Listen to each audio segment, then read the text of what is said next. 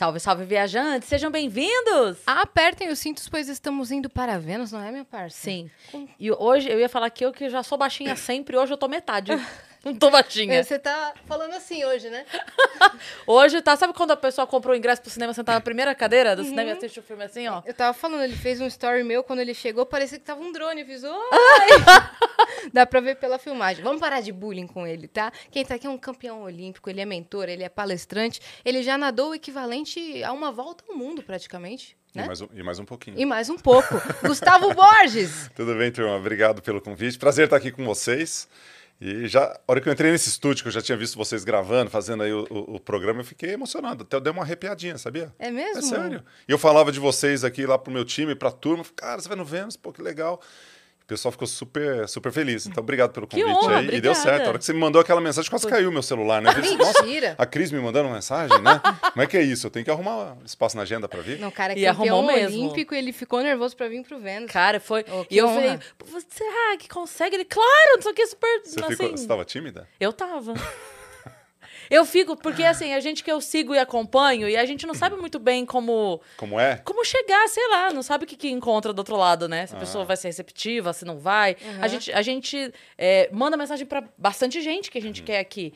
Então, tipo, ah, então não fui. esco- Você só manda pra 10 Não, a, e dife- a pega diferença, um. a diferença Não. tua foi a receptividade e o carinho com que nos recebeu. Mas a Ah, gente não isso sai atirando pra todo lado, não, tá? Não, mas tipo Ah, assim, as tá pessoas que a gente quer. Por exemplo, quando é, fui chamar o Joel. Nossa senhora, o dia que eu fico- eu fiquei assim, como é que, o que, que eu mando? É. Será que eu forço amizade? Será que eu sou simpática demais? Ah, Joel é nadador. Falei. JJ! É, uh! Esportista é fácil, é só chegar chegando. É, É, vai. mas ele veio, ele veio, o Bruno veio. É, então. Veio com a. Malu, veio só ele. É, a gente tá trazendo todo mundo aos pouquinhos. Você é Não, do mas grupo é. primo também? Oi? Você tá lá no grupo primo também, não? Eu tô no grupo do Joel, que era- acho Ah, que ele tá. saiu do grupo, né? Então parece que teve uma, uma, uma separação ali, mas eu faço parte de um dos grupos com, com o Joel. Uhum. O Joel, a gente tem uma história antiga, né? A gente nadou juntos durante um bom tempo, ele é mais jovem, né? É, e a gente competia nas mesmas provas, e ele era um tipo um fã, né? Então ele tava ali bem jovem. E hoje eu faço parte da, da uma, uma mentoria com ele, né? Da, nem mentoria, o mastermind dele, Ah, que que é o EcoSem. isso. É, Nossa, pra ele deve é uma ser um... E amanhã vocês vão estar lá, ciclo né? A gente vai estar fechando. juntos lá. Sim, vamos É, lá então, amanhã. que é o lançamento dele, né? Do- da do participação dele no Shark Tank. É, isso? Isso. É, estaremos Vai lá. ser bem emocionante. Vai ser bem Vai, legal. mas sempre bom. Sempre bom ver a turma batendo asa, Sim. vibrando, E prosperando. um, um caminho diferente, né? Eu falei pra ele, mais um passo de um caminho que cada hora parece uma coisa nova, né? É, quando você está exposto e você tem resultado e você começa a, a produzir, né? Produzir, eu digo, dar passos largos em direção a um resultado, seja ele qual for, né? Em termos de, de desenvolvimento pessoal, profissional, na sua empresa, e ele tem uma pegada muito boa nesse sentido. Então, as Sim. oportunidades, elas acontecem. E quando você tem as oportunidades que elas acontecem ali, e você pega ela e você trabalha, é o, é o milagre do comprometimento. É. Porque o comprometimento, ele você se compromete com algo, você faz alguma coisa dentro daquele compromisso que você teve, as oportunidades acontecem e o resultado vem, né? Não tem como, né? E é um milagre, entre aspas, óbvio, porque o resultado ele vem do seu trabalho, da oportunidade que você faz, Sim. do passo que você dá. Disciplina, né? Constância. É, quando você olha para um atleta, você fala assim, cara, o que, que esse cara tem, né? Algumas palavras já vêm à mente. A disciplina é uma delas. É. E aí a hora que você pensa, ah, persistência, persistência é uma palavra que eu adoro, né? E a hora que você pega assim, você vê. E, e, assim, o atleta ele tem muito disso porque é difícil para uma pessoa que não foi esportista se colocar no lugar, no lugar de um atleta. Por isso já parece um pouco mais difícil. Vocês têm essa impressão ou não? Eu tenho essa impressão quando chega, por exemplo, uma competição que todo mundo acompanha, tipo Olimpíada, por Sim. exemplo, sabe? E aí eu, eu olho aquela pessoa e falo, cara, tem quatro anos que eu vi essa pessoa pela última vez. É. E nesses quatro anos ela ficou dia e noite treinando para esses 30 segundos Exatamente. que eu parei para assistir. Se alimentando, correndo, acordando cedo de madrugada. E aí a gente, a cada quatro anos a gente para, vai lá. Torce, obviamente, né? A gente tá lá é, querendo que dê certo.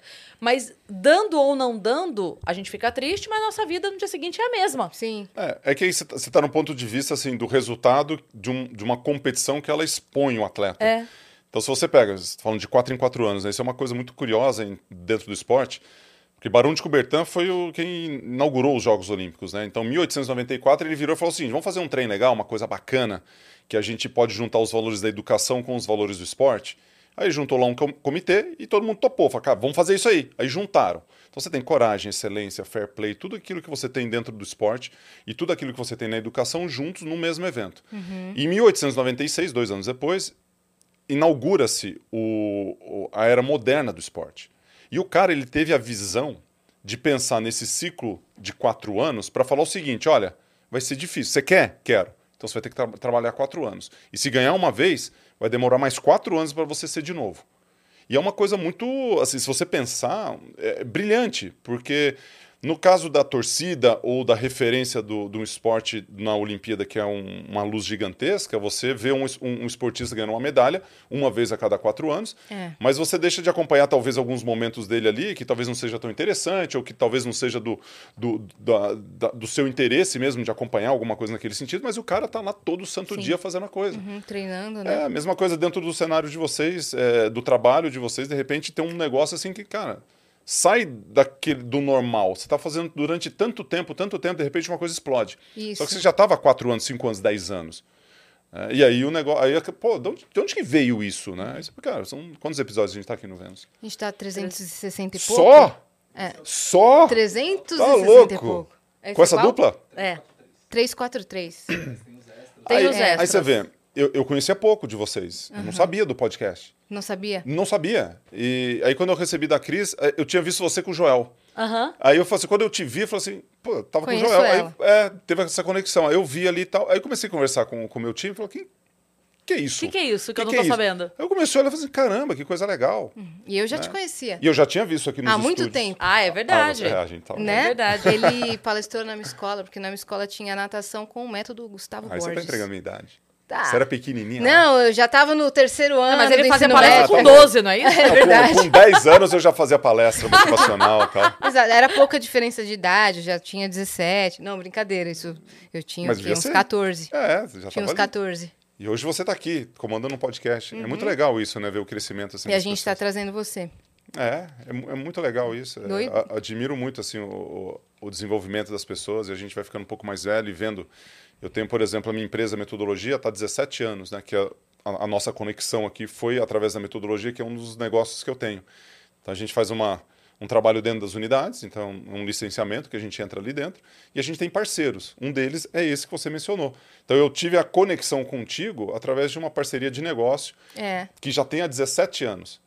Então você com 14 anos, você foi exposto a um negócio, eu nem sei muito bem o que, que é isso aí, e de repente a gente está aqui, né? Faz 10 anos atrás, 15 anos atrás que isso aconteceu. Sim, doideira, né? Né? E aí você, ó, E era é, de natação, especificamente. É, Isso. de natação. De natação. é, é natação, mas assim, no, no foco do negócio, né? Então tem a parte pedagógica, o desenvolvimento, que é o que ela fazia, né? Você nadava. Uhum. Então você tinha lá, mas você, você deve ter começado já nas toquinhas, você lembra das toquinhas, as cores, ou você já estava mais adulta? Então, no seu método. 13, 14? É, no seu método eu, Ah. eu fiz só um ano e pouco, porque eu já tinha feito natação quando criança. É, Entendeu? E daí começou a entrar para vestibular, aquela idade Uhum. de 14, 15 anos, aí eu tive que parar. Mas as soquinhas, cara, eu cheguei. A preta é a última, não? Então, a preta é onde você deve ter. Eu cheguei uma antes da preta. É. Então, a hora que você tem ali a- os níveis pedagógicos, a, a parte pedagógica do desenvolvimento, né, é como se fosse uma escola. Uhum. Então, a hora que você pega ali nesse período pré-público que você disse aí, você já tá, a puberdade ela já está já tá amadurecida, a, a criança, o jovem, e ele é tratado praticamente no desenvolvimento motor como um adulto. Isso. Então, ele, ele você já está numa outra pegada. Agora que Já- você... eu já fazia a volta olímpica. Isso. É, isso eu achava, meu Deus, eu olímpica, fazendo a, olha. volta, a virada olímpica. Na volta olímpica, mesmo. É, virada olímpica. Que às vezes falam. Mas é, mas é legal isso. Então, assim, e- mas se você tivesse entrado como uma bebezinha, por exemplo, você tem toda a sequência das cores. É. né? Então você tem antes da, antes da, da preta e azul escura, e você vai toda a sequência de Isso. paleta de cores para que você possa desenvolver. Eu comecei com, se, com seis anos, acho que eu fui até aos 10, 11. Uhum. É, 5, 6 anos, fui até os 10, 11, daí parei e voltei aos 14. Olha. Daí fiz mais um E o ano que, e que você mais pouco. gostava da natação? Caraca, a atmosfera, que é, é um silêncio, é uma paz e tá todo mundo... com- Você só ouve tipo splash, splash, Uhum. Splash, splash, é. splash. E dentro d'água, aquele, aquele silêncio total, sabe? Eu gostava de fazer submarino, é isso que eu mais gostava. Atravessar a piscina por baixo. E Aham. também bo- boiar, fazer crawl de costas. Fazer Aham. crawl de costas eu adorava. Que legal. Aí tá vendo? ó? amava. Coordenação motora, paz de espírito. Uhum. Atividade física. O corpo foi feito para entrar em movimento, né? E Isso. a natação, se você pegar, assim, é um dos, dos esportes que não tem idade, você pode fazer a vida inteira. Diferente de jogar futebol, por exemplo. Eu gosto de jogar futebol, mas com 40 eu falei, não, se eu continuar jogando aqui, eu vou me quebrar todo. Porque eu jogava um dia, eu ficava uma semana sem fazer nada, eu não aguentava. é muita paulada, né? Jogar basquete, assim, vôlei, aquela correria é, é, é um esporte de contato. Muito atrito até. é muito atrito. Eu jogo tênis hoje, né, que é o meu esporte principal. E a hora que você joga tênis também tem uma, uma mobilidade ali que é pesado. A natação você pode fazer de uma maneira mais, mais tranquila, mais leve. Você não tem impacto, né? Você tem Sim, na nossa, água você flutua, você, você solta, você relaxa, né? Se você quiser, você só relaxa numa atividade física. Quando eu entrava, quiser. a piscina tava quentinha e o professor mandava fazer a respiração, sabe? Tipo, Aham. bolha antes de começar. Eu adorava, eu adorava. Eu tenho um fôlego muito bom por conta da natação hoje. Ó, que legal. Muito bom Continua mesmo. nadando? É, no, no meu prédio tenho, nado, Ah. nado às vezes lá na piscina aquecida. Que legal. Eu comprei até o maiô e toquinha, tudo. Aí, ó. Eu nado, eu gosto muito de atravessar por baixo d'água. Eu amo fazer isso. Eu amo Às fazer vezes ela isso. faz vídeo, tipo, ah, vamos ver até onde eu, eu vou. Exato. Aí deixa o, o celular na beirada da piscina, assim, pra, pra galera E fazer- acompanhar. E até conta lá. os segundos aí. Quase atravessei. Ah, que legal. Aí, ó. Ah e lá. qual que é o seu esporte? Nenhum. Interessante. Admira fiz- todos. Quanto tempo a gente tem aqui Eu de podcast? fiz- não, Porque de repente a gente fiz- resolve isso aqui. É, atletismo, corrida, eu sempre gostei muito. Uhum. Até que eu ferrei meu joelho e tive que parar. E aí eu fiquei muito triste. É, eu. Nada. Na verdade, Se você nadar, pois é. De repente é uma solução. Mas eu, ó, eu fiquei muito triste, assim, porque eu corria bem. é E eu mesmo. fiquei, uhum, e eu fiquei muito triste. Quando Velocidade curta, o que, que é? Curta. Uhum. Curta. Velocista. Tiro, é. 100, eu 200? gostava. 100. Eu gostava muito, muito na escola. Eu corria muito e eu gostava muito mesmo. Em Sorocaba. É. No Antônio Padilha. Olha. E aí, aí eu fudi meu joelho e nunca mais. Aí sabe quando partiu o coração? Aham. Aí eu fiquei assim. Tá, mas a, o, pra quem tem problema de joelho, assim, a natação pode ser um grande, uma salvação esportiva pra sua carreira. Já pensou nisso? Pensou? Fazer. Fazer é, veloci, veloci 50 livre, 20 segundinhos ali, Né? é? Já pensou? Como se fosse uma fisioterapia ali dentro É, você pode usar como fisioterapia. Né? Inclusive, tem muita gente que usa como Alô, fisioterapia. galera da Tem. hidroginástica. É, então, É, minha, hidro. a- minha mãe vai começar a fazer hidro agora. Na PH5, que eu achava que era sua, inclusive. É? É, quando eu era pequena, que- porque a sua cara ficava estampada, e era perto da minha É. casa, de onde eu cresci. Ficava estampada na academia. Aí eu falava, nossa, a mesma do meu, do meu colégio, e- é é dele essa É que era o academia. mesmo, o mesmo proprietário, né? O nosso formato de, de negócio, ele tem, a- como é o licenciamento, a própria PH5 administrava o colégio, então era o mesmo administrador ali, Olha aí. que era o Eduardo, né, no caso. Isso. E cliente muito antigo. O Eduardo está com a gente há uns 16, a PH5 há uns 16 anos. Entrou logo no começo da metodologia. Parceiro de vida, né? Você imagina. Você vê o crescimento do, do negócio juntos ali. Mas muito legal. Vamos dar os recados, minha parte? Bora. Pra gente entrar no papo direto. Se você quiser mandar mensagem pra gente, mandar mensagem pro Gustavo, mandar pergunta pra ele, acessa aí nv99.com.br barra Vênus, que é a nossa plataforma. A gente tem um limite de 15 mensagens e elas custam entre 100 Sparks e 300 Sparks. Você também pode fazer sua propaganda com a gente por 4 mil Sparks, ok? Boa. Se você estiver assistindo a gente pela Twitch, tiver uma conta da Amazon, lembra que você pode linkar a sua conta da Amazon com a sua conta da Twitch, porque isso vai te dar um sub grátis todo mês e você pode apoiar o nosso canal sem gastar dinheiro. Então, linka lá e dá o seu sub pra gente. Canal de cortes. Você pode fazer o canal de cortes desde que você siga uma regra e apenas uma que é espera a droga do episódio acabar. Porque se você não esperar, se você quiser pagar de bonzão, ah, vou postar antes dela, você vai tomar um strike. E aí você vai fazer o quê? Desanimar, que nem a Cris desanimou de. Entendeu? E Mas você pode criar. Só segue essa regra e a gente tem o nosso próprio canal de cortes na descrição. Boa. E a gente tem uma surpresa aqui pro nosso convidado. Vamos ver? Olha que maneiro! Rapaz. Nossa, Prepara, ficou vai muito dentro da legal. piscina aqui. É. Olá! Muito. Nós, nós, nós viramos uma medalha. É verdade. Um Vênus ali estampado. muito não, posso tirar uma foto disso aí? Isso aí você vai receber Você em vai alta receber. qualidade, mas se você quiser alta- tirar não, foto mas aqui- agora, mas, mas assim, quem sabe fazer fica à vivo. vontade. Ó que criador de conteúdo ele. Não lá, postei, ficou muito louco. Esse aí é a Dani te manda em alta qualidade pra Muito você legal. usar. O código gostei. é Prepara Vai, tá? Que inclusive é o livro novo que tá em pré-venda, né? O seu Estamos livro. no pré-lançamento aqui. pré-lançamento. Já está em todas as plataformas aí, link tá na bio, no meu Instagram, tá tudo divulgado aí. Boa. Lindo emblema, cara. Lindo Trouxe ele aqui aí, vocês você tem também, 24 depois a gente horas. Ah, tem ele aí? Tem ele top. aqui, ó. Vamos mostrar pra galera, então. Esse aqui, ó. Tá Olha aqui, aí. ó. Prepara, vai. É, caraca. Livro muito, é o meu primeiro livro de gestão. Esse é o meu terceiro livro, quarto livro. Tem um livro que chama Lições da Água, que foi pela editora Gente em 2001, que é mais uma biografia, assim, falando da época de, de atleta. Eu fiz um em 2008, que era um livrinho chamado Tibum, junto com o Daniel Kondo, um grande ilustrador super bacana, que fez toda a ilustração do, da, da metodologia, ele que as, as, ilustrações iniciais todas dele.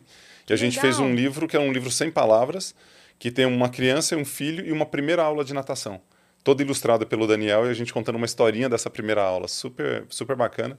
Inclusive no em Bolonha, no festival de Bolonha, foi ganhou como um, um, uma premiação, acho que foi terceiro lugar, uma coisa assim. Nessa, nesse negócio. Que incrível. E aí, esse ano, esse é o segundo livro do ano. O primeiro foi um chamado Um Centésimo, que eu não trouxe ele para vocês aqui. Ah. Mas. Motivo para voltar. Motivo para voltar que é um livro mais focado em é, alta performance pessoal, desenvolvimento pessoal, e esse aqui mais focado em performance no trabalho e performance nos negócios. Então, a, cadeia está toda pronta, né? Se for falar, falar de alta performance e desenvolvimento pessoal, a gente vai mais na linha do disciplina, força de vontade, dedicação, está nesse livro que é um centésimo. Uhum. Você vai na performance no trabalho, o que precisa ser feito no trabalho ou nos negócios, aí é esse livro aqui que é o Prepara Vai, que é um ah, livro incrível. voltando aqui a, a, a, com a editora Gente, depois de muitos anos, uma reconexão tanto com a Roseli quanto com o Roberto Niachik, né, que são é, os, os, os, proprietários lá, e falando de coisas assim, as referências... Eu tenho um livro dele. Hã? Do Roberto Você tem? Não, craque, craque. E aí a gente se reconectou e essa fase de negócio, né, que eu estou há mais tempo na gestão de negócio do que que eu já vivi dentro das piscinas. Né? Foram 16 anos de quatro ciclos olímpicos, sempre, sempre múltiplos de quatro. Né? 16 anos de, de Olimpíada, de quatro ciclos olímpicos, agora eu já estou há 22 anos já na gestão de negócio, né? trabalhando Caraca. com o negócio. Da nossa primeira unidade é, de academia, que foi em 2002. Então, um livro muito gente, legal. Fica aqui, depois eu assino nisso. aqui e deixo para vocês. Boa, Boa, prepara, vai. E quem é. tá Boa. com a gente hoje também é a Insider, que é a nossa parceira que não sai do nosso corpo, não é, minha parça? Com certeza. Eu pedi pra Dani separar, que a gente sempre fala das cores diferentes. Sim. E a gente fica devendo mostrar. Então, Verdade. eu pedi pra Dani separar algumas outras cores que tem aqui, ó. Porque a gente de cada modelo. Da Tech T-shirt, que é preta e tal, além Exato. de outras cores, mas a gente sempre tá com a preta que vai com tudo, né? Aí tem esse modelo aqui, ó, que é o da golinha. Alta com cinza. a cinza. Eu amo roupa cinza, adoro. Esse tecido já é diferente, né? É, esse tecido aqui, como tem, tem o nome dele, não lembro agora. Não, não sei. Mas é o modelo dele. também da golinha. Esse aqui é a verdinha clara, que é linda também essa cor. É verdade. E lançaram novas cores. Lá tem vermelho, tem laranja. Se não acabou, se você tem que correr e ver lá os novos modelos, tem né? que correr. Porque tem o oversized, tem a wingsuit, tem também a tech t-shirt, que é aquela que é anti-odor, anti-suor, que desamassa quando coloca no corpo. Em gola V, tem a moda esporte da Insider. Dá pra você montar o seu guarda-roupa completo, porque tem também underwear. Sim. Né? Tem de tudo lá Segunda na Segunda pele. E essa vai embora quando chega, vai né? Vai embora, é. Tem meia também. Tem tudo, tem tudo, tem tudo, tudo, tudo mesmo. Boa. Então, já cola lá que o cupom Vênus12 funciona sempre, tá? Sempre. É só então, mirar o celular aí no QR Code. Pra ganhar porcentagem de desconto. E a gente tem também aqui, ó, um presente pro nosso convidado. Ah, Vamos ver qual é que é. Pode abrir? Pode. Tem o meu tamanho também? Vamos ver. Vamos ver? Vamos ver se tá certo sa... aí. Assim, um tem, no site tem, tem tamanho grande, mas vamos ver se aí tá um tamanho Nossa, bom. Nossa, serve. Olha lá, é seu tamanho, Olha, pô. Muito. Nossa. Que Olha que tecido gostoso. É gostoso, né? Muito legal. Ó, fresquinho. É. Tá aqui, ó. Inconfundível o tecido Inconfundível. É maravilhoso. Muito legal. Tá bom? Quer polemida? É como se fosse modal, né? É. Modal e elastano. É modal e elastano. Muito bom, obrigado. Nada. Tá aqui. Olha aí. É isso, Vênus 12, corre lá. Boa. E a gente tava falando do livro, eu ia te perguntar, aí são, são mais dicas, ensinamentos, é experiência de vida? É, qual é mais o, o tom do livro? O tom do livro, ele é negócio, né? Então ele tem vários, vários capítulos. Você vê, primeiro, prepara vai, né? O prepara vai, sabe por que é prepara vai? É para você se preparar para ir, né? Então tá meio, se explica nesse na, na, no direcionamento de uma ação, de fazer algo. Só que o prepara vai é o que eu escutei minha vida inteira nas piscinas. Para você que nada, Fazer você sabe a posição, disso. Né? É, você... Não, não. Você está você tá, você tá na parede, no uhum. treino, e aí o treinador, assim, durante a vida inteira, ele fala assim: prepara, vai. Que em inglês seria ready, go. Então, ready, go. Prepara, vai. Então, prepara, vai é todo o treino, o comando do treinador para aquilo que acontece, para sua ação, para você entrar em ação, independentemente do que for. Sim, pode Então, ser o mergulho, né? Pode ser uma, a, pode ser saída, respirar. a saída seria as suas marcas. Ah, tá. Que esse é um ótimo nome. né? Então, eu tenho umas masterclasses que eu faço, eu- o nome é As Suas Marcas. Então, as referências aqui do livro, ele tem umas referências em relação a terminologias aquáticas Que legal. com conexão total para o negócio. Então, por exemplo, um dos capítulos é o stick e finaliza, para ser mais produtivo. Então, como é que você trabalha a produtividade no seu negócio, no seu trabalho, na sua vida profissional, para que você tenha melhores resultados? E finaliza. E aí o esticar e finaliza é o menor indicador, menor forma, aliás, é, é um item específico que você faz dentro da piscina, que é esticar e finalizar a braçada, para você evoluir um centésimo de segundo. Então, para você ser mais produtivo, você precisa ter eficiência. Para você ter eficiência, você precisa ser melhor hoje do que você foi ontem. É. Para você ser melhor hoje do que você foi ontem, você tem que pegar coisas que você já é bom e você evoluir e trabalhar aquilo e fazer aquilo bem feito. O Chique finaliza isso.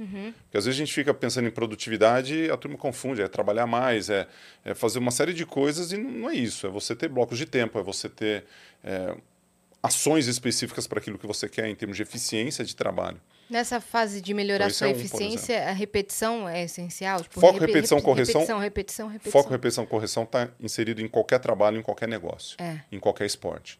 Para vocês aqui também. Quantos episódios? 365? Exato. Já tem praticamente um dia por ano com podcast. Não sei qual que é a frequência que vocês gravam ou quanto, quantos anos já tem para fazer tudo isso. Um ano e meio. É. Um ano e meio. Ou seja, olha, olha, olha, Olha a o loucura. ritmo. E vocês são bons nisso por quê, você acha? Repetição? Vocês têm frequência. Você está fazendo, você está em movimento, Sim. você está fazendo a coisa acontecer. E é incrível como as pessoas acham que, que não, né? E às vezes você pode até ser bom no negócio, mas você, e aí, uma coisa, né? Vocês são boas no que vocês fazem e de repente você começa a fazer um. baixar um pouco a guarda. Pode ter certeza que vai cair a qualidade. É isso mesmo. Ficar muito confortável com aquela situação. Então o Stick Finaliza tem essa, essa relação. Muito legal. Onde que você é bom no que você faz? E dentro do que você é bom no que você faz, qual é o menor indicador possível que faz com que você consiga essa evolução? Foca naquilo. Porque se você não fizer aquilo bem feito, cara, danou. Outra coisa, tem no livro, gestão de pessoas, né? Então, se cercar de pessoas boas. Quais são as pessoas que você vai trazer para o seu negócio? Em questões de liderança, isso é fundamental. Nós estamos bem aqui no Vênus. Tá, pô, tem a Dani, tem o, O Vitão. o jovem aqui, a galera. Estamos mandando aí na gestão Mas isso faz a diferença. Essa conexão que vocês têm. Sim. É. Então, assim, vocês têm um, um produto, um negócio aqui, você vai precisar de pessoas ao seu redor. Mesmo essa conexão de parceria que vocês têm, até a estrutura que vocês utilizam e a forma como vocês tocam o negócio de vocês. Então, na questão de comédia que você faz, nos shows, você tem pessoas ao seu redor. Isso faz uma diferença tremenda. Clientes, público-alvo. Então, assim, ele, ele tem uma relação de desenvolvimento. Se uma pessoa que não tem negócio, não sou dono de uma empresa, ou eu não sou um empresário de negócio, tem referência também, porque vai ajudar na performance do trabalho. Essa consciência de empreendedorismo você adquiriu desde cedo? É, é negócio de família, não? Meu pai sempre empreendeu, ele é dono dos próprios negócios ali, eu sou de Ituverava, né, no interior de São Paulo, e eu sempre vivenciei dentro de casa isso. Minha mãe professora, meu pai empreendedor.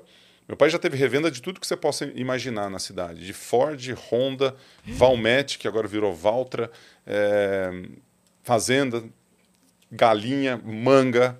Então é coisa de interior, assim, criação de gado. Então já, te- já se envolveu em, em muitas coisas. Eu, te- Eu achava que tive- você era de Ribeirão Preto. Eu sou nascido em Ribeirão. Ah, tá. Sou nascido em Ribeirão, o médico da minha mãe era de Ribeirão Preto, mas fui para fui para Ituverava bem cedo, bem cedo assim, tipo dois dias. Ah, de tá. vida. Comigo com Sorocaba e Campinas. Você nasceu em Campinas? Eu nasci em Sorocaba, Ah, mas já. Porque a médica da minha mãe era Sorocaba. Ela foi pra lá pra eu nascer. e aí entendi. vou, já, volto, já fui embora. ah, então você é campineira. Não, porque eu nasci em Sorocaba. Não, tudo bem, mas você morou em Campinas. Você nunca De morou em pequena. Sorocaba? Morei, Não, já morou. Ah, você morou Morei, também. Tá. morei. Porque eu nunca morei em Ribeirão. Ah, não? É, não, eu, eu morei em Ituverava, morei em São Carlos, que é onde eu fiz uma parte do meu treinamento, depois vim para São Paulo. Então, Ribeirão foi mais um local de nascimento mesmo. Entendi. E, mas isso, é, voltando à pergunta, a influência do meu pai foi, foi grande nesse sentido, de estar, de empreender, de fazer as coisas acontecerem ali. Então ele tem muito disso. O empreendedor ele faz, ele ajuda, ele contribui, ele, ele, ele gera negócio, né? Então essa que é a mentalidade. E, e ao longo da minha vida, quando eu busquei coisas para fazer, sempre estava com esse negócio de, de fazer algo focado em negócio. né? E na minha transição esportiva, que foi de 2000 a 2004, eu estava assim, vou sair das piscinas, eu quero empreender. O que, que eu vou fazer? Nesse, nesse momento, que é um momento duro na vida de um atleta, se você pensar bem, né? Você vai pegar lá, parar de nadar, transição de carreira para qualquer pessoa já é um uhum. é complicado. Então, se você sai de uma, de uma ação que você faz, de um trabalho que você está acostumado, nadador, e você vai empreender em outra área, é uma transição de carreira. Igual assim, eu sou padeiro e quero ser engenheiro aeroespacial. São duas coisas completamente diferentes. E tem um agravante que na profissão que você tinha, não é só a transição de fazer algo completamente diferente. É o peso de, pô, eu fazia isso eu era um dos melhores Tem nisso. isso também. E aí agora eu vou começar também. uma outra coisa do zero, onde eu sou mais um começar nessa coisa do Isso. zero, né? E aí nessa, nessa transição você precisa se capacitar, principalmente quando é transição de carreira, que você pode ter transição de projeto, transição de trabalho dentro de uma, de uma empresa, transição de empresas no mesmo, na mesma carreira e assim por diante. E quando eu fiz a transição, com foco em empreendedorismo, eu queria empreender, eu queria fazer negócio. E aí eu falei, cara, eu quero empreender numa área de saúde, eu quero fazer uma coisa voltada para que vai ajudar as pessoas a viver mais, viver melhor, é, educar por meio do esporte, por meio da natação. Aí uhum. meu primeiro empreendimento foi ser dono de bar. Total a ver. Tudo a ver. Fiquei esperando a reação. Você... Total a ver. É. Eu pensei, eu durmo bar. 9 horas da noite, acordo às 5, o que, que eu vou fazer? É. Abrir o estabelecimento na hora que eu durmo. Eu fui sócio de três bares aqui em São Paulo, na Tila Inocente, não sei se você lembra, Bar Favela. Você chegou a não, circular em não. 2000, 2001. E aí tava você, sendo mãe tava nesse ano. 20 anos, 20 e poucos anos. Foi 2000, 2001? Foi. Eu tinha 5, 6 anos. 5, 6 anos. Onde você tava com 5, 6 anos? Ah, eu adorava o Bar Favela. ah, você já tava, já tava na, muito. Na, nas paradas aí. É, é eu tava sendo mãe no ano 2000. Sério? É, minha filha Oi, tem 22. É, a idade dos, dos meus. É. Eu tive 99 e 2002. É. E eu ela. Tava indo pra e, primeira série. E aí. Hã? Eu tava indo pra primeira série. Primeira série. Seis e aí eu investi no bar, depois fui para o empreendimento de academias e dei a, os desdobramentos ali dentro. Mas muito legal. E quando você começou a nadar? Sua família já, já nadava? Não. Então, meu, meu avô, ele foi terceiro colocado na natação. Só que só tinham três também lá. ele conta isso depois. É, a gente caindo esperando. Nele, Cara, ele foi terceiro colocado. Lá no, no, como é que chama? Poliesportivo, sei lá qual que era a piscina na Ituverava. Hum. Se não fala que só tinha três, vocês iam, pô, que legal. Incrível. Na cidade de Ituverava ele foi em terceiro. ah, obrigada, muito bom, né? Show de bola. É que quando você dá o contexto, você fala, pô, será que é brincadeira? Ele é. fala que foi terceiro lugar, medalhista. Se você foi medalhista, foi medalhista. Quem Exatamente. vai tirar a medalha de você? Quem precisa contar? Mas eu comecei quando eu era, quando era moleque lá em Tuverava, cidade pequena, né? Então são o quê? 27, 30 mil habitantes. E eu fazia vários esportes ali ao mesmo tempo, né? Então fiz natação, fiz vôlei, fiz basquete. Cara grande, né? Filhote de girafas, o que, que você acha que eles vão querer que você faça? Você teve o estirão com qual idade? Ah, dos 14 para os 15 eu cresci muito. Meu Deus. Mas muito. Acho que eu cresci muito, eu lembro. Eu lembro que minha mãe ia para Franca. Meu pai e minha mãe ia para Franca, cidade dos calçados. Uhum. É. Fazia sapato para mim. Eu lembro de uns dock size, assim, uma, umas imitações de não sei o quê. Porque eu não, não achava tênis, não achava sapato. Imagina, você tá lá em Tuverava, não achava cama e não achava tênis, sapato, não achava nada. Caraca. Porque com 14, 15 anos, Seu o pai pé não primeira... tem essa altura? Sua... Não, meu, meu pai tem 1,85m, minha mãe tem 1,82m. Minha mãe é bem alta para uma mulher. É. E, e eu cresci, quando você começa a crescer muito assim, começa a ficar tudo desproporcional, né? Começa um, um período ali que nada. Você começa a ficar funciona. desengonçado, né? Até você muito, se muito equilibrar. Eu era. Apesar assim, era desengonçado, mas eu tinha um. Era mais ou menos organizado ali, né? Uhum. Mas é duro. É duro crescer muito assim, rápido demais. Na fila já... da sala, você ficava lá no finalzão, né? Ah, até, até os 13 anos, as meninas que crescem um pouco mais até ali naquele período, eu estava mais ou menos ali. Eu lembro da minha irmã, da Valéria, a gente com 13 anos, ela com 14, eu com 13, a gente era da mesma altura, praticamente. Só que ela tem 1,74m e eu tenho 2,3m. fui, fui pra cima, né? Meu Deus. Só que eu parei de crescer depois de todo mundo, né? Então o pessoal ficou mais baixo que eu. Aí você fazia vôlei, basquete, natação? Natação e um esporte muito inusitado pro meu, ta meu, meu tamanho, que era hipismo. Caramba. Imagina um cavalo. Meu Deus. Imaginou o cavalo? Imagina ele pular 1,50m de altura, um cara da minha altura. Chocada. Aí ele saía andando e eu ficava parado em pé assim, ó. Claro. Exato, o pé você no não chão, montava tá o cavalo, o cavalo passava embaixo de você e você agachava. Eu abria, eu abria as pernas assim, o cavalo vinha e falava assim, ah, anda, vem. É, ele vinha. É. Mas não deu certo, né? Não deu certo é, o hipismo. O hipismo Ainda bem, né? Porque a natação foi onde deu o resultado ali principal. Sim. Uhum. E aí, era, era o que você mais gostava também. mesmo? a natação? você mais se dava bem? Não, não eu, eu não sei, eu jogava bem vôlei, viu?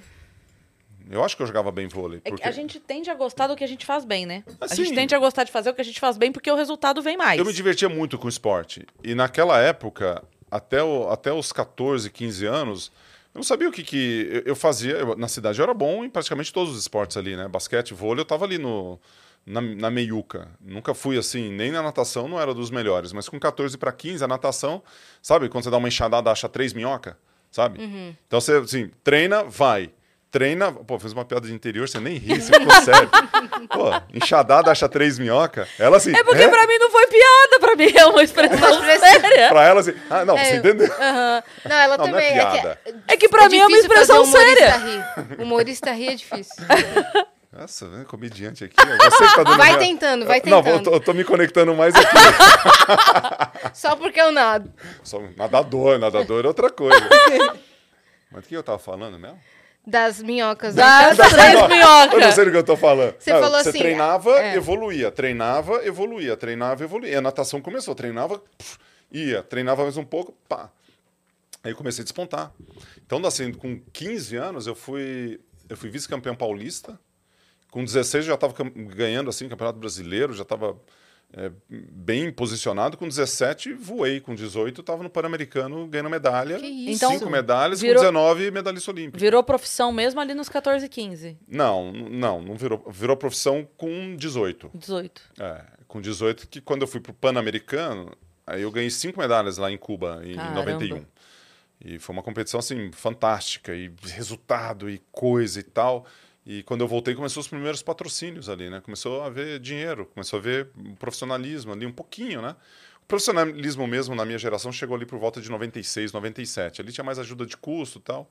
Fui para a faculdade nos Estados Unidos, fiquei fui fazer na Universidade de Michigan, né, que tem a ver com, com a tua pergunta em relação ao empreendedorismo. Né, eu fiz economia na Universidade de Michigan, eh, que estava mais relacionada a negócio, das coisas que eu tinha que eu, que eu tinha mais interesse ali Fui para morar fazer. fora um tempo. Fui morar fora, fiquei 10 anos. Né? 10 anos, casei lá nos Estados Unidos, estava nos Estados Unidos, casei aqui no Brasil, mas minha esposa é espanhola-americana, meu filho nasceu lá, meu primeiro filho, minha filha nasceu aqui no Brasil, mas todos americanos também, todos estudando em Michigan. Né? Então tem uma história com a Universidade de Michigan com os Estados Unidos muito forte né, nesse sentido. E aí esse, esse espírito empreendedor acabou seguindo. Mas dentro do esporte foi isso, né? Eu, comecei, eu gostava do, dos esportes em si, e a natação foi onde eu comecei a desenvolver um pouco mais. Ela, ela vinha, né? E quando. Aí tem a ver com o que você disse, Cris. É, você gosta e, e começa a dar certo, você se encontra ali. É. Aí você vai fazendo por mais tempo. Aí você se encontra, aí você vai. Pô, não, isso aqui é gostoso, isso aqui é legal, né? Eu faço, é legal, eu ganho, me elogiam, Putz, eu vou é, bem, chama nossa, atenção. Um reconhecimento É. daquilo, e, e aí você vem a medalha, a competição, a superação, né? A competição. O atleta ele tem muito essa questão de competir, né? E, e- e a competição ela é, muito, ela é muito legal nesse sentido. Saudável, né? Competição saudável, desde que seja saudável, né? Porque tem gente que. Tem algumas palavras que são muito mal interpretadas, né? Competição é uma delas. Quando você fala, ah, eu não quero competir, não quero fazer esporte porque eu não sou muito competitivo. Não, todos nós somos competitivos. Como não não é competitivo? A gente quer crescer, a gente quer desenvolver, a gente quer fazer as coisas acontecerem, a gente quer ser um bom pai, uma boa mãe, a gente quer ter uma boa família. Isso é uma competição, competição saudável. É, você pode até Não é aquele negócio de consigo mesmo. enfrentamento. Oi? Você pode competir consigo. Que deve ser o primeiro. se superar o nosso a primeiro cada dia, né? Exatamente. Então, Eu é ia é perguntar sobre é, os seus pais vendo isso. Porque a gente sabe que a vida do atleta ela é difícil, né? É, se você não for um de ponta, é mais difícil. Sabe que vai ser sofrido, que não vai ter muito patrocínio e tudo Uhum. mais.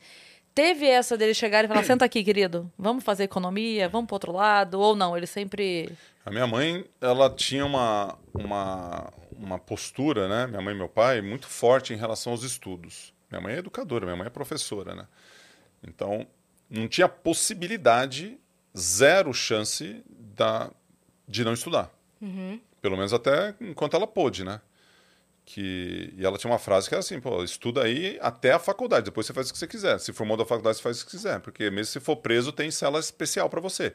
Eu falei, beleza. Eu não entendia muito bem isso com 9, 10 anos de idade, mas já que se eu for preso, vamos para a cela especial com formação né, no ensino superior.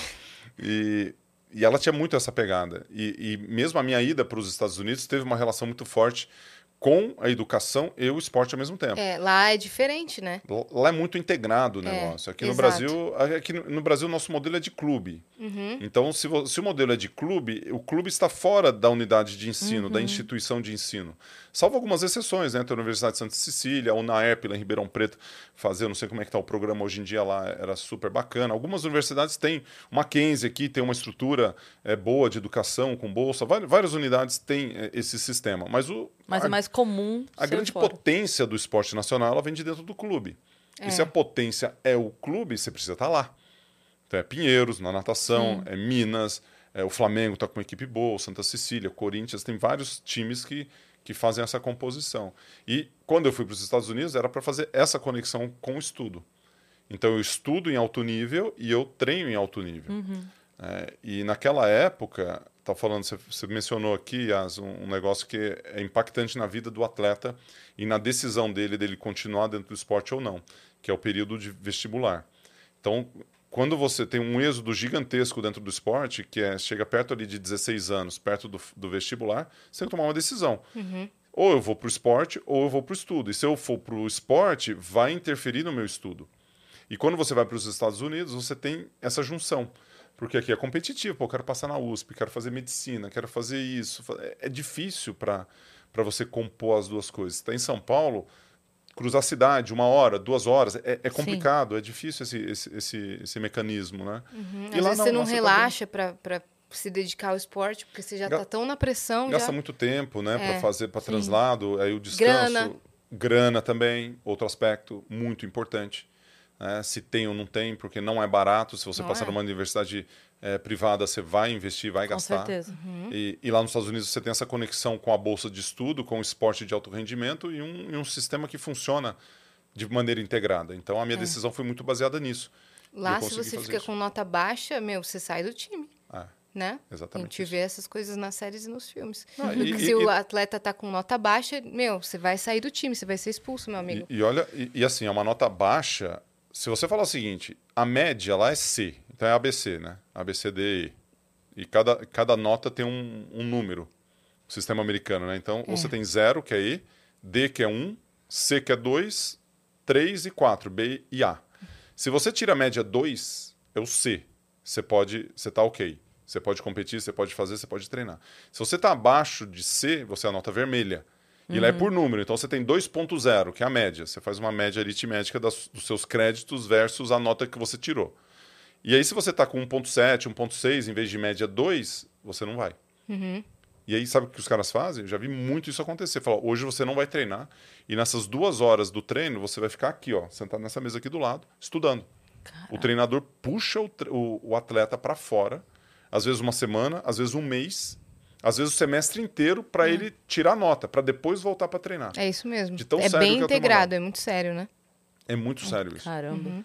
Que é legal, né? Se, Assim, você está aqui só para treinar? Como assim você está aqui só para treinar? Não, a gente está formando cidadãos aqui. O treinador, o coach, o mentor, ele, ele tem essa função.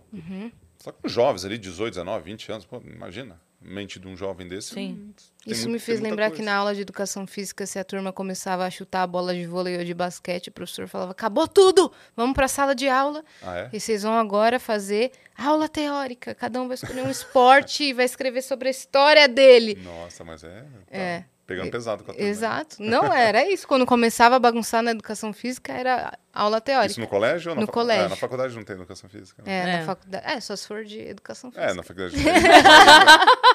boa, boa. Rapidinho. Gotcha. Muito bom. Eu ia falar alguma coisa que vocês estavam falando disso de. De é, de respeitar a hora da educação física e me perdi agora. Mas. Então vamos enfim, falar de educação física. Bora. Porque a educação física ela tem uma, um elemento. é, atividade. Educação física. Vamos, vamos dar um 360 aqui. Atividade. fí- 360 não, né? Tá tudo no mesmo papo.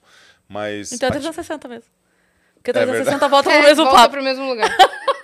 Pensei em 180 e falei 360. É, três coisas que eu acho que são fundamentais para você chegar lá. E o que, que é chegar lá? É chegar onde você quer. né? Que a gente, eu, eu me deparo muito, né? faço muita palestra, converso com muita gente e, e sempre a, a turma sempre quer um, um jeito mais fácil de fazer as coisas ou de ter resultado, né? Isso é muito comum é, é, é, é comum encontrar pessoas que já estou trabalhando muito, eu não estou tendo resultado, como é que eu faço uma coisa rápida? E acho que tem três elementos que são cruciais, e a atividade física é uma delas, para que você seja uma pessoa melhor, mais produtiva, mais autêntica, mais, é, é, sabe, Confiante. feliz, confiante, porque a atividade física ela trabalha tantos, desenvolve tantos hormônios dentro do seu corpo, e o corpo foi feito para entrar em movimento, que ela tem que ser valorizado. Então, um dos elementos é movimente-se, faça atividade física. Se você pegar o que você disse né, na, na, na, educação física, educação física aqui é uma piada no nosso país. Porque você vai lá, é você pega lá uma. Você dá uma, um atestado médico, você mata a aula, você não vai, não é uma coisa. É, que a Na verdade, é hora do oba, né? É hora do oba-oba. É hora do oba. Eu amava. É, é, é hora uma que... queimadinha é. lá, faz uma brincadeira, vira uma diversão. Eu ficava mal se eu faltava, porque eu queria muito jogar. Então, mas é que você gosta de esporte. Adoro. O, o Brasil é um país sedentário. Quinto país mais sedentário do mundo. Não é um recorde que a gente quer ter ou por falta de tempo ou porque não gosta. Então, o brasileiro não gosta, não faz atividade física. Isso é um, é, é um prejuízo gigantesco para a produtividade individual, para onde você quer chegar, e para a produtividade do país. Né? Então, é, tá claro isso, em termos de, de educação física, né? essa conexão. Então, tem que ser levado a sério igual matemática, uhum. igual português. Você falar bem, você porque um jovem que pratica é um adulto que pratica. Aí você Exato. elimina um pouco disso. Segunda coisa tem a ver com é, atividade física, a segunda com que, da forma como você se alimenta, a alimentação. Né? E todos esses elementos aqui têm a ver com atleta de alto rendimento e pessoas de alta performance, né? que são duas coisas diferentes. Uhum. O que você coloca no seu corpo, a forma como você se alimenta, o que está consumindo, o que está entrando ali. Porque o que entra é o que sai em termos de energia, né? na forma como você constrói aí o teu resultado. E o terceiro é, é o sono. A turma não dorme ou tem má qualidade de sono.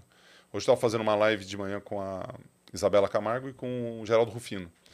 E falando sobre isso, ela dando algumas estatísticas de sono e falando sobre a questão do sono. Ela teve São burnout, médicos? ela teve. Oi? São médicos? Que Não, a Isabela Camargo é uma jornalista que, que, que trabalha hoje com, com palestra, com eventos, uhum. é, mas estudou muito a matéria de sono. Né? A gente não entrou tanto em detalhe de sono assim, mas me, me, me veio o nome dela aqui. E o Geraldo Rufini, a gente ela estava junto né, nessa live, mas ela falando do quanto que ela valoriza, e o Geraldo também, são duas pessoas de sucesso, duas pessoas que têm representatividade, e o tanto que o sono influencia.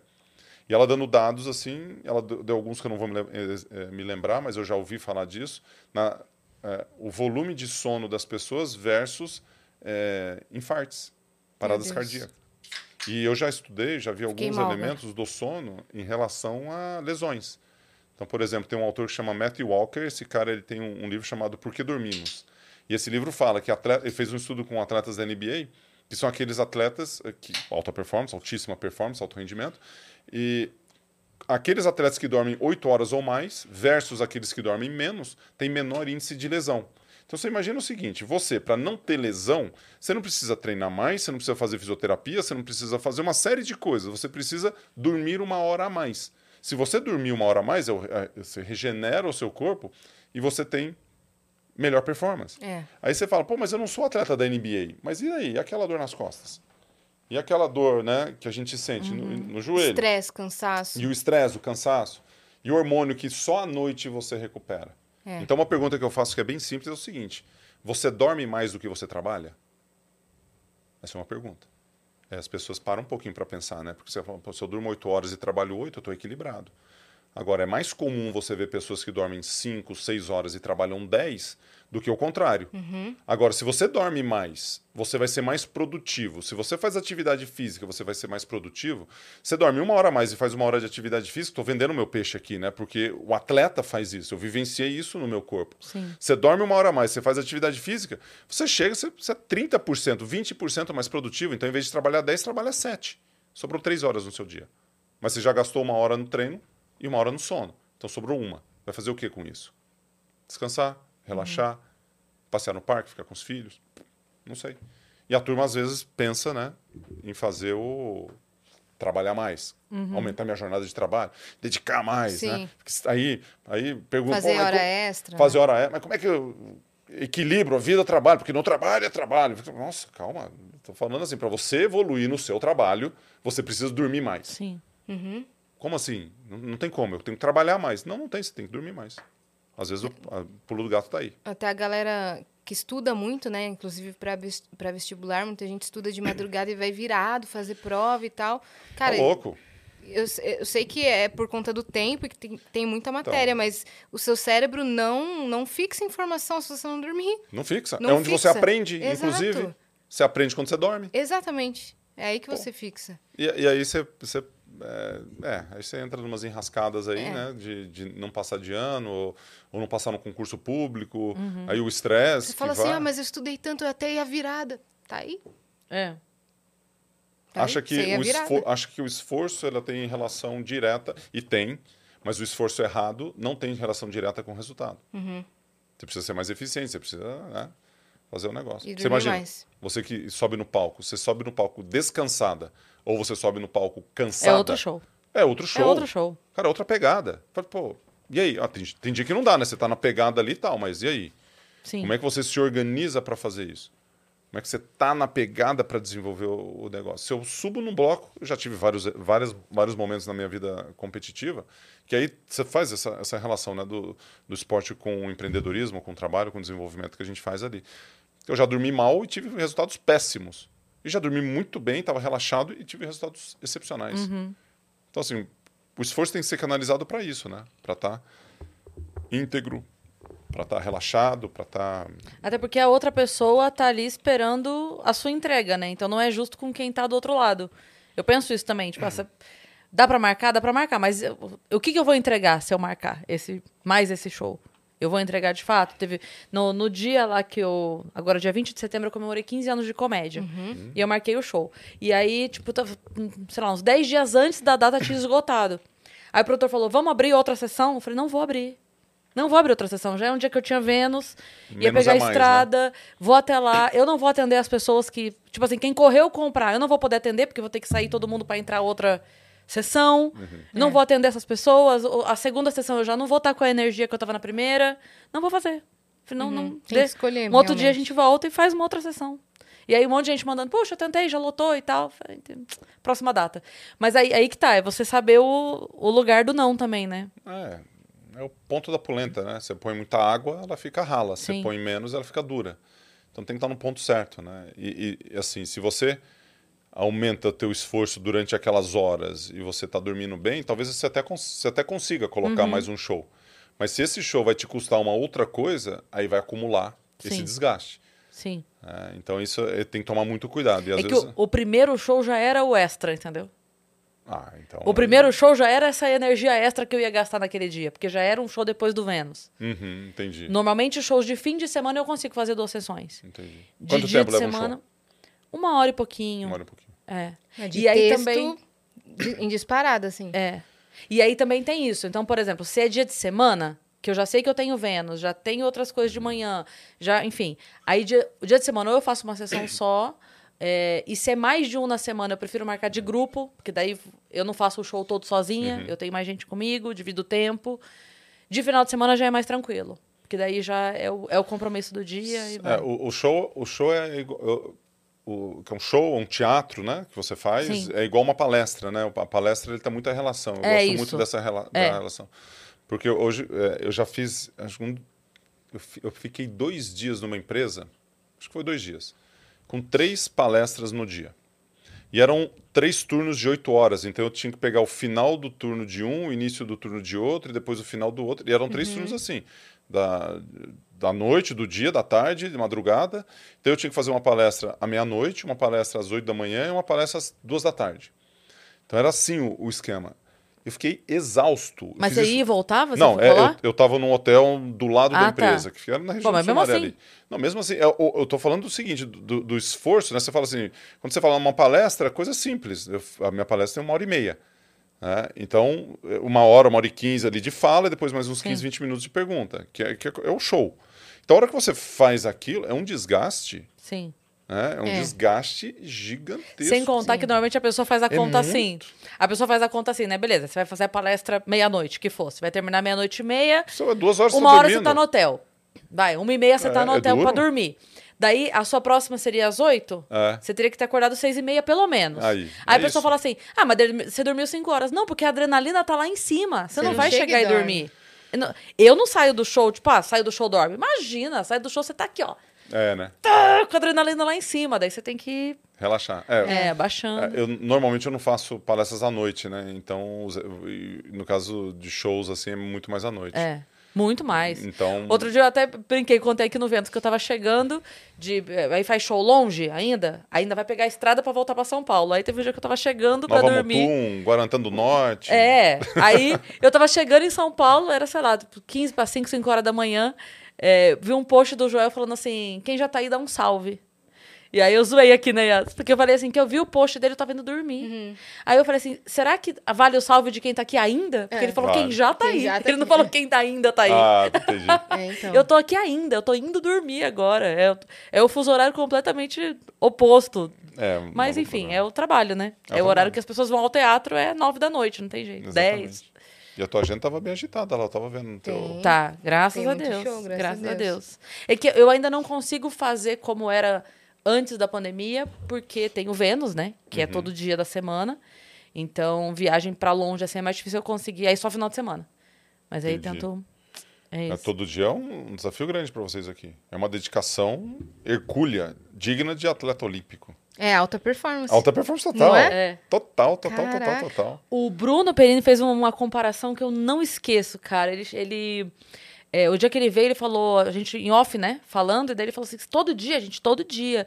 E aí ele falou: é, vocês estão muito grandes, né? Porque fazendo todo dia e tal. Eu falei: ah, vocês também estão com números muito bons. Eles lá com o, o podcast, Os os, sócios. os sócios, é. Eu ia falar os primos, os sócios. Quase isso. É. E aí ele falou, mas então, mas vocês são protagonistas. Eu, como assim? Daí ele falou, ó, pensa o seguinte, quando você tem um filme ou uma novela, quem aparece, o protagonista que aparece mais. Sim. Vocês aparecem mais. Toda hora alguém entra no YouTube, tem um vídeo de vocês. Toda hora alguém entra no TikTok, no Instagram, tem um, um corte de vocês. Então vocês são protagonistas. Eu não tô falando de. Ah, quem tem bilhões ou não sei o que. Vocês estão toda hora lá. E quem tá toda hora é o protagonista. Então vocês são protagonistas. Daí eu, Porque tem frequ... pela frequência Pela ele fala. frequência. É. Ah. Porque ele falou: a gente tem número bom? Tem número bom, mas a gente entrega um, dois por semana. Vocês estão lá todo dia. Não, é uma coisa. E aí é, pro- é, é Eu- quem aparece mais. Eu né? tenho um podcast também, sabia? Ah, você falou. Ah, sabe? Fala, inclusive. Como é que chama? Superação. Só que eu tenho 18 episódios em dois anos. Um por Porque são mês. episódios A especiais. gente começou na mesma época. Na mesma É época. verdade. mesmo? É, você tem um ano e verdade. meio, não tem? É verdade. Então, olha, olha a diferença. É, então. E assim, você pergunta, pô, que ranking você tá no seu podcast? Eu não vou responder essa pergunta, né? Porque é uma, é uma porque- escolha, né? Foi uma escolha. é, é uma escolha e, e- e faz a diferença. Assim, vocês falam, cara, nós vamos fazer isso aqui, esse, essa é a pegada. Isso e aí. isso A gente começou assim, vamos começar vai. com três por semana, depois vamos aumentar admiro quatro isso. e depois admiro cinco. Você lembra quando a gente começou? A gente, tipo, a gente sentou, conversou, vamos fazer três, vamos fazer três. Aí eu lembro que na época o, o Igor e o Monark falaram: ó, daí quando vocês sentirem, né? Quando vocês quiserem, tá daqui a um tempo. Eles falaram assim, né? É. Daqui a um tempo, A gente não recomenda quiserem. ser tão cedo, né? É, a gente não recomenda. Vamos fazendo três, assim, quando vocês sentirem lá, quiserem fazer. Deu um mês a gente, bora fazer cinco. É. Eles assim, tem certeza? Então, de segunda a sexta vocês estão aqui. É. Agora a gente, Paulada. de- algumas semanas a gente tem feito quatro. Por conta da. Aí a- os fãs ficam De desesperados. agenda, essas Mas coisas. aí, como tem muito pra trás, as É. pessoas usam esse dia não pra ver algum que perdeu. Exato. Entendi. Ou entra uma gaveta, É. mas também não é sempre. E o horário é al- alternado? Não, três horas. Sempre três horas? Entre 3 Sempre e 3 e três. 43 a gente começa. Ah, É. E quantos segundos? É que como a- hoje a gente tem, hoje a gente tem a flexibilidade de ter o nosso estúdio, né? Uhum. Porque antes a gente dividia estúdio. Então a gente precisava ter aquele horário. Agora, se, por exemplo, se você falasse, gente, só posso 8 da noite, a gente viria às 8 da noite. Então, se eu quiser vir aqui e colocar um superação em vez de Vênus, não vai poder. É exclusivo de vocês aqui? Cara, A aqui gente tem- empresta. A gente emprestaria pra você, mas aqui t- no- nos estúdios Flow tem outras salas e Ah, tal. Você você pode dar uma conversada se Eu- você quiser eu- fazer o seu aqui. O meu grande, meu grande problema, e aí tem a ver com a frequência, né? Tem a ver com organização de tempo, tem a ver com produtividade. Que vocês estão assim, cara, vamos fazer isso aqui, você tá lá. É, Então- é prioridade, então você, você né? falou que você mora na Moca, né? Então você mora no. Na Zona Norte. Então você tá. É, Zona Norte já começa a ficar um pouco mais É, complexo pra, pra você. ela é mais complexo, É Vi. Pau. Tem que mudar pra cá, menina. Vem, vem pra esses lados, pra essas bandas. Minha família tá na Zona Norte, não quero ficar. Toda, mas é a mesma cidade. Mas não quero ficar tão longe do meu pai e da minha mãe. Ah, então tá certo. Porque uma coisa que eu fiz, eu, eu tô terminando, terminando agora, assim, terminei de montar um, um estúdio dentro do meu escritório. Não é um estúdio como esse, assim, mas vai facilitar a minha produção. Sim. Vai facilitar a frequência, aumentar a frequência. E o podcast, ele tem, no caso de vocês aqui, é, não sei quais são a, a, as diretrizes que vocês, quando vocês pensaram no negócio. Mas quando eu pensei no, no podcast, eu estava pensando em conexão com as pessoas, em produzir conteúdo, em produzir conteúdo. Informação. Pra, informação, coisas legais, papos bacanas. Isso. E isso é muito legal, né? O networking com as pessoas, você acaba conhecendo gente que você, cara. Do nada se manda uma mensagem, estamos aqui, pô. Na próxima, ah, que legal, tá. Amanhã a gente vai estar lá, a gente se encontra, é uma coisa muito bacana. né? Você reconecta com uma pessoa que, que a gente se cruza. E isso é muito legal, né? A hora que você pega um negócio diferente, você pega uma, uma imagem. Outro dia eu estava entrevistando oh, um cara muito legal para vocês trazerem aqui, que é o Renato Alves. Renato Alves, já falei ele- dele num, num outro, numa outra, num outro local, ele, ele trabalha com memória. É o Nossa, campeão de memória do Brasil. Caraca. Cara bacana vocês trazerem aqui. Depois ó, a Dani já tá anotando, já tá seguindo ele lá. Anota mesmo, senão eu Ele tá esqueço. anotando mesmo. Eu preciso Ah, mesmo não falar já- com ele, já porque eu sou a pessoa que esquece. É? Tem que anotar mesmo. É, anota mesmo. Então eu vou te ensinar uma técnica que ele deu. Ah. Ó, essa é pra você, Renato. Eu, eu- era um negócio, eu estava fazendo podcast. Tá queimando tua pauta, Renato. Mas repassando o conhecimento do amigo. Pode, tô brincando. É Não, uma vou dica. queimar. pô. Depois você vai fazer Ele fala mais 300... coisa. Você vai fazer 300 podcasts antes do cara vir aqui. Pode queimar, a gente vai O que esquecer. é mesmo aquilo lá? A gente vai esquecer. Aquele, ele, ele, eu vi um vídeo dele, ele, ele sabe o pi? O número pi? Aham. 3,17 qualquer coisa? 14. 14, 3,14. Pô, Tem 14, depois tem mais um milhão de números Sim. pós, né? Ele é infinito. Ele fala uns 80 números depois da vírgula. Sem olhar pro número. Ele memorizou todos aqueles Que números. louco. Mas o que ele falou, que eu achei bem legal, é o seguinte. Ele trouxe no podcast, como é que eu memorizo uma coisa? Eu não sou muito bom de memorizar nomes, assim, eu esqueço. Tem algumas coisas assim. Eu sou bom com números, eu sou bom, tal, tal. E aí ele falou assim, ó, você tem que fazer alguma referência com as mãos ou com você para você lembrar. Então, assim, dinheiro. Aí você fala assim, ó, eu quero mais dinheiro. Hum, aí você faz isso associação. aqui. Associação. É, e aqui você fala uma outra coisa, nem lembro as coisas que ele falou. Então, você bate aqui para você lembrar. Sabe quando você muda a aliança para um outro dedo para você? Ah, aqui eu vou lembrar Uhum. daquilo que eu, que eu queria. Então, esse aqui, agora você faz uma associação. O que, que é mesmo que eu tinha para fazer? Então, ele fez algumas coisas. Eu, eu decorei 15 palavras, já esqueci todas, óbvio, Uhum. né? Decorei 15 palavras que ele queria ali. Que ele falou ali. Ele foi me conduzindo pelo movimento, né? Falou assim: ah, então o que, que é isso aqui? Ah, isso aqui é dinheiro. Ah, isso aqui, ah, isso aqui é amor. Ah, isso aqui é. Ah, isso aqui. ah, sabe? E foi assim. E aí, eu passei a utilizar isso na minha palestra. Achei super legal. Eu falei, cara, eu vou fazer isso. Aí, onde que eu vou? Teatro, né? Aham. Onde é que vai aqui no meu teatro esse negócio de eu trabalhar a memorização para os caras memorizarem alguma coisa que eu quero? Sim. E como eu falo de alta performance, eu trago uma, uma referência de um autor que chama Brandon Bouchard, que ele, ele dá uma definição de alta performance que eu acho fantástica. E depois, sabe quando você encontra uma frase, um negócio, você, você se conecta e fala, cara, isso aqui eu vou levar para minha vida, faz todo sentido. Eu vivenciei tudo isso até agora, mas só agora eu descobri uma forma de descrever esse meu sentimento, Sim, sabe sim, isso? sim, sim. Então não é tão sexy assim, mas para mim é, tá? Então pode ser, ah, é essa frase. Então cria uma expectativa. Foi a frase que você falou no podcast com o Joel, quando ele pede a frase no final? Não, aquela foi confiança tem cheiro, que é outra. Foi essa que ele falou? Qual não, é? não sei, porque no, no podcast do Joel, ele sempre pede a tua frase de impacto Então, no eu, final. eu, trouxe, eu trouxe confiança tem cheiro. Eu Ah, acho tá. que foi confiança tem cheiro. Tem algumas frases aí, mas confiança tem cheiro, pode ser essa. Quem agradece ganha, quem, quem reclama perde. Tem algumas frases. Mas essa, não sei se foi essa que eu falei no final, mas eu devo ter falado lá porque essa frase já está me impactando há algum tempo. O próprio Joel usa essa frase porque é um autor bem conhecido. E a frase é o seguinte: o que é alta performance? É o sucesso além do padrão estabelecido, com consistência e a longo prazo. Beleza? Essa é a definição de alta performance. Então, quando você conversar com alguém de alta performance, se não tiver alguma referência nesses três elementos, é alguma coisa errada. Repete, por favor. Vou É repetir, mas você vai me- memorizar agora. Esse que é o grande lance que eu estou trazendo a referência do Renato. Então você tem sucesso além do padrão estabelecido. Subiu o sarrafo. Faz assim com o dedo. Subiu o sarrafo, certo? Sucesso você está subindo o sarrafo. Sucesso além do padrão estabelecido. Mas subiu o sarrafo, tem que subir o sarrafo. Subir tem o sarrafo. sucesso além. Tá. Subir. Então, beleza. Sucesso lá em cima. Subir no sarrafo. Beleza? Segunda palavra é consistência. Começo, meio e fim. Consistência. Círculo, 360 igual você viu. Começo, meio e fim. Começo, meio e fim. Consistência. Então, consistência. E depois, longo prazo. Longo prazo, Longo- lá na longo frente. prazo. Lá na frente, longo prazo. Então, se você, para memorizar, aqui, sucesso além do padrão estabelecido, subir no sarrafo, Consistência consistência, e a, longo, prazo. A longo prazo. Você nunca mais vai esquecer É isso. isso. Ou vai, né? Porque eu esqueci as 15 do, do Renato. Mas, Não, pelo sucesso menos. além do padrão estabelecido. E eu faço isso no, a no meio da, prazo. da, da minha palestra e depois eu chego e falo assim: ó, tem um livro aqui para distribuir para vocês. Só que vocês têm que me dar a definição de alta performance que eu dei há pouco tempo atrás. Qual que é a definição? Fala aí. Acabei de te dar. É, Sucesso. sucesso. além do padrão estabelecido, consistência a longo prazo. Perfeito. Olha aí. Ganhou o livro. Você quer Ganhou! ganhar? Eu só trouxe um livro aqui, que eu só Então. tenho um livro, inclusive. Eu Você ganhei- só tem esse. Eu Só ganhei tem esse. dois da editora. Não, eu ganhei dois. O primeiro tá numa caixinha em casa e eles me deram dois. Agora eu vou receber pra eu distribuir pra turma A gente tal. vai se encontrar daqui, um- a gente vai se encontrar amanhã e depois a gente vai no seu podcast Não, também. esse eu vou Isso. dar pra vocês. Eu trouxe. Boa. Esse aqui, Do Vênus, é olha do só o que Vênus. vocês estão recebendo. Primeiro, o segundo livro. Caraca, o segundo velho. livro. O primeiro tá, é meu. Tá lá numa caixa. Primeiro livro produzido. Esse é o segundo, sério mesmo, é sério. Eu acabei de receber du- duas tava numa coisas caixinha. que eu recebi hoje que Mas eu vou, tá, as, vou pôr o nome de vocês as duas, aí vocês vão ter que dividir. É. presenteadas, É né? A. Cris me deu um óculos da, da linha dela que ela acabou de lançar com a, com a Dutch. E Olha. você tá dando o, seg- o segundo livro.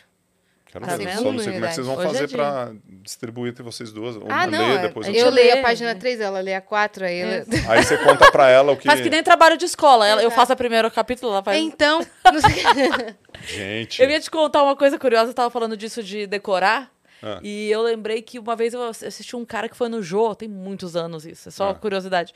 E ele ensinava essa técnica, que ele falava assim, que ele tinha problemas de decorar e que ele. É, e aí ele era professor. E ele falava assim que ele, toda vez que o aluno se apresentava, ele tinha muitos alunos, então ele sempre criava alguma coisa pra decorar o nome da pessoa. E aí a menina se apresentou, ah, não sei o que, Elvira. E aí ele imaginou a menina com uma lata de ervilha na cabeça. E passou o resto do curso chamando ela de Jurema.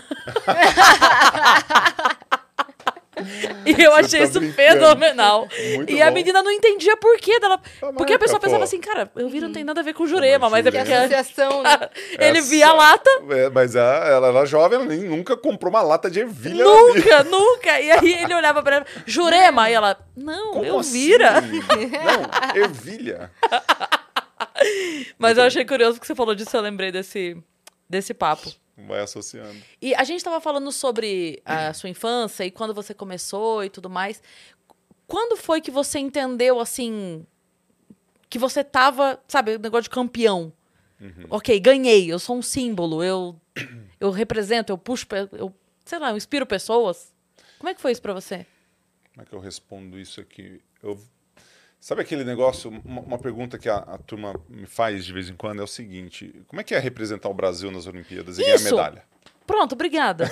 Traduzir. Como é? Traduzir a sua É porque, pergunta. é porque é muito doido. Eu fico, eu fico lembrando a gente em casa, a gente gritando o teu nome. É. Vai, Gustavo! Ah! Louca! Você falou que você tem 41, né? É. Então eu com, eu com 19, você tinha 10, 9 assistindo 90, 92. Você deve lembrar um pouquinho É, ali. claro. 96 você tinha 12. Te- É. Você, né, você nasceu em 92? Cinco. 5. Ai, meu Deus, que coisa.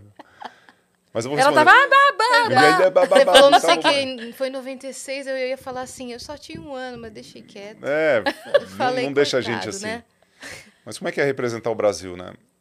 Ganhar uma medalha, ver a, ver a bandeira lá em cima. Vê gente te tal, agradecendo. Eu na tava- rua. Eu tava. É, é meio difícil de, de contar, assim, de detalhar, mas eu vou te contar uma história. Em, uns anos atrás, uns 4, 5, 5 anos atrás, eu tava no Clube Pinheiro, sou sócio do clube, e tava lá no clube, fui fazer um exercício, né? Eu morava do lado do clube e fui correr. Aí eu tô fazendo uma corrida em volta ali do, da pista de atletismo do clube, não sei se vocês conhecem ali, tem uma pista bonita ali na frente da Tucumã ali do lado, muito bacana. Aí eu tô correndo, chega uma senhora, que devia ter ali uns 70 anos de idade. E ela chega para mim e fala assim: Gustavo, pode conversar? Você está ocupado? E eu correndo. Ela fala: Não, tô ocupado não. Me Vamos acompanha conversar. aqui, dona, dona Cleide. Vamos, aí, Vamos comigo! Ô, Cleide. Você, não, eu queria falar com você só um pouquinho. Eu já não gosto de conversar, né? Aí começou tal. E me puxou para prosa. Aí eu dei atenção para a senhora, esqueci o nome dela. devia- Vou criar um nome Olha aqui, porque é Dona Cleide, vai. E aí ela começa a me contar, numa riqueza de detalhes, a Olimpíada de 92. Essa Olimpíada que eu brinquei aqui. Que esse ano fez 30 anos, hein? Dia 26, 26 de julho de 1992 foi a minha estreia olímpica. Dia 26 de julho. Dia 28 de julho, às 7h32 da noite, eu ganhei a medalha de prata. Aniversário da minha mãe. Aí. Parabéns Olha pros aí. dois. 28 de julho. Quase 7h37 do Faustão. Quase Quase 7h37. É, Ô, louco. Pode ser 6h43 também, não Pode sei. ser. Foi alguma coisa ali. E, e ela me contou os detalhes, porque naquela Olimpíada o placar não funcionou, teve um problema de, de cronometragem, teve a Fátima Bernardes tentando gravar uma entrevista comigo, não querendo dar uma entrevista para ninguém, porque eu estava preparado para ganhar uma medalha, e teve todo um cenário ali, ali dentro, né? Que foi uma prova super dispu- disputada, e quando eu bati a mão no placar eletrônico, ela não, não funciona, não registra o tempo. Nossa. E a hora que não registra o tempo, eu vou para o oitavo lugar. E aí eu saio da piscina e falo, cara, oitavo lugar, como que é isso? E aí não funciona, não funciona, não funciona. De- passa 20 minutos, eles, eles me colocam de oitavo para quarto lugar. E aí que eu fiquei chateado mesmo, porque eu tô fora do pódio, né? E visualmente eu tinha ganho do cara que eles me empataram, porque eu consegui perceber isso. Aí passa mais 20 minutos, eles voltam atrás de um resultado e me dão uma medalha de prata. Então você imagina, 20 minutos eu fui de oitavo para quarto, mais 20 eu fui de quarto para segundo. Ah, se eu mais dormir e 20 acordar, eu mais sou 20, campeã. min- mais 20 minutos era ouro. Eu É fiquei assim, mesmo? cl- claro, não vou pegar essa medalha, vou esperar a coisa acontecer. Não, tô brincando. Mas eh, era Que eles visivelmente. foram verificar. Eles pegaram a filmagem de cima e de baixo, viram ali o que estava acontecendo. Viram que realmente E- o placar não funcionou. dizem as más línguas que eles analisaram o, o- a minha posição, que eles deram quarto lugar, eles analisaram a raia errada num primeiro momento. Depois chegou um juiz peruano, que era o Salinas, e ele olhou cada uma das raias e falou: não, vamos analisar tudo, zera tudo, vamos analisar todos, e aí a gente confronta isso com o resultado, aí sim veio a medalha de prata. E ela me detalhou esse dia, voltando para o Pinheiros e para a senhora. Ela me detalha em todos os momentos. Ela vira no final dessa história, ela vira para mim e fala o seguinte: e aquele dia, por conta da sua medalha, eu comecei a nadar.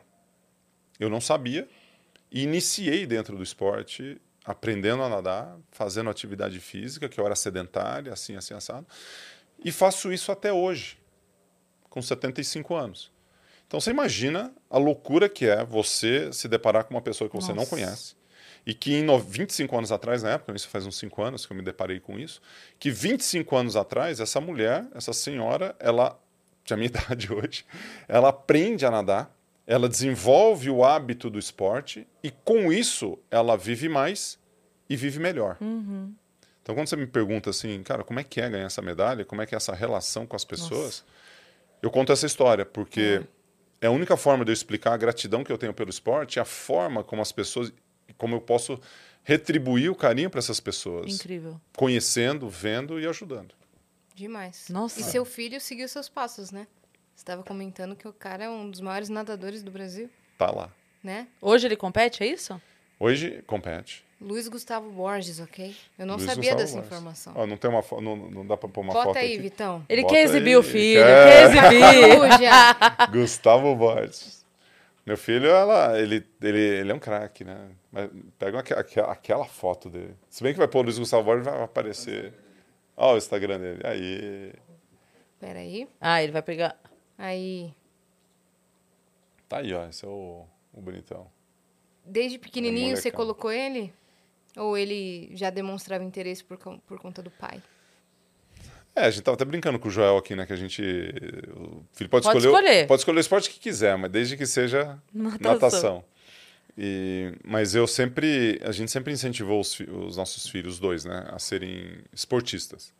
Se vai ser atleta ou não, que um atleta acho que ele vem depois da base ali, né? Então, assim, se tem 9, 10 anos, chamar de atleta, ok. É, 13, 14, já está começando a ser um, um atletinha ali. Mas acho que o bicho pega a partir do período ali da puberdade mesmo para cima. Que é quando a dedicação ela pode acontecer muito antes. Mas a formação do, do atleta, ele acontece ali de uma forma mais madura. É muito comum você ver atletas jovens ganhando um monte de coisa e esse atleta com 10, 12 anos está ganhando tudo e não chega com 16.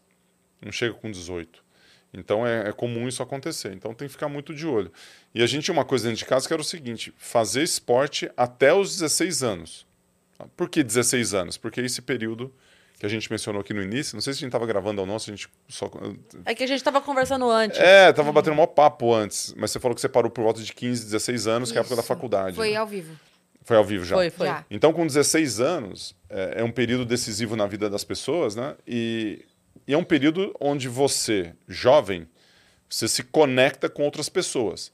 Então, o esporte ele é de muita conexão, porque você tem um, um investimento de tempo, de recurso para que você fique dentro do esporte. Se você não tiver a conexão é, do time, do grupo, é, de um senso de pertença muito grande, aquilo não se sustenta. né? Então, o, o, o grupo de amigos ele é fundamental para que você dê sequência.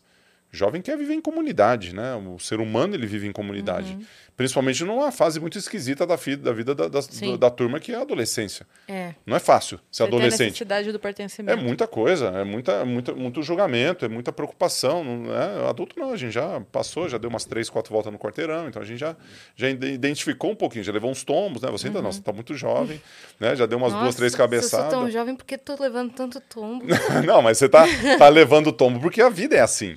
Ah. né? A, a- a vida não é fácil. Às vezes a gente tem um- uma falsa impressão que as coisas vão ser tudo bem, tudo maravilhoso. Ah, o importante é ser feliz. Ah, tá bom, o importante é ser feliz, mas cara, você vai ter que dar umas, umas cabeçadas. Não tem jeito. É isso que, que vai, tanto na como adulto para você crescer como adulto, e como pai para você ensinar para os seus filhos que isso acontece.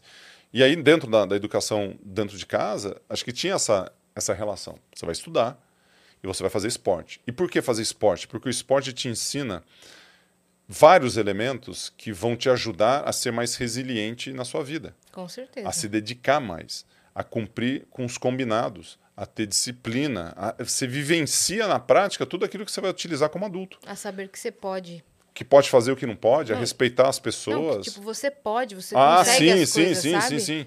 Claro, de, de, de conquista, de, de conquista. entender que o seu esforço ele traz o resultado, desde que Isso. você canalize para a direção certa.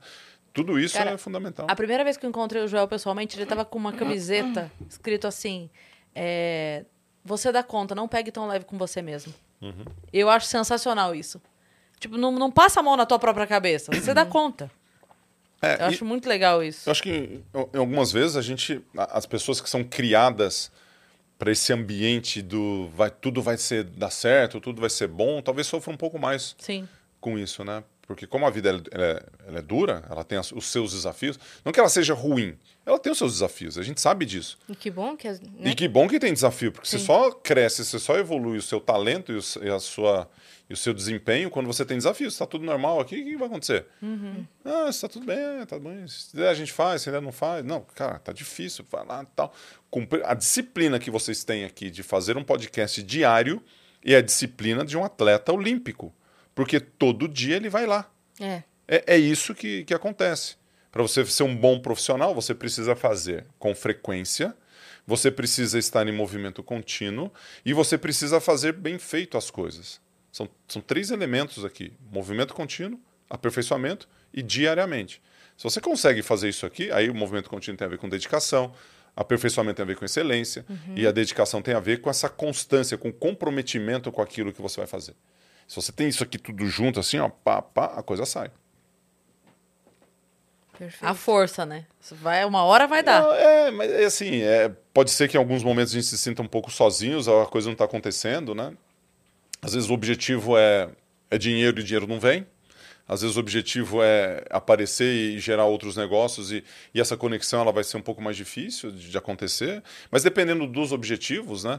é, você vai ter resultado. É. Sim. Você vai ter uma experiência. Eu tenho certeza, que certeza. participar de um podcast aqui para vocês, além do, do, do que isso aqui traz de retorno para vocês, vocês aprendem para outras coisas da vida de Nossa, vocês. Com demais. certeza, a gente É. leva Demais. muita coisa. É. Demais. Todos os dias. O que eu, eu- eu faço uma live semanal toda terça-feira.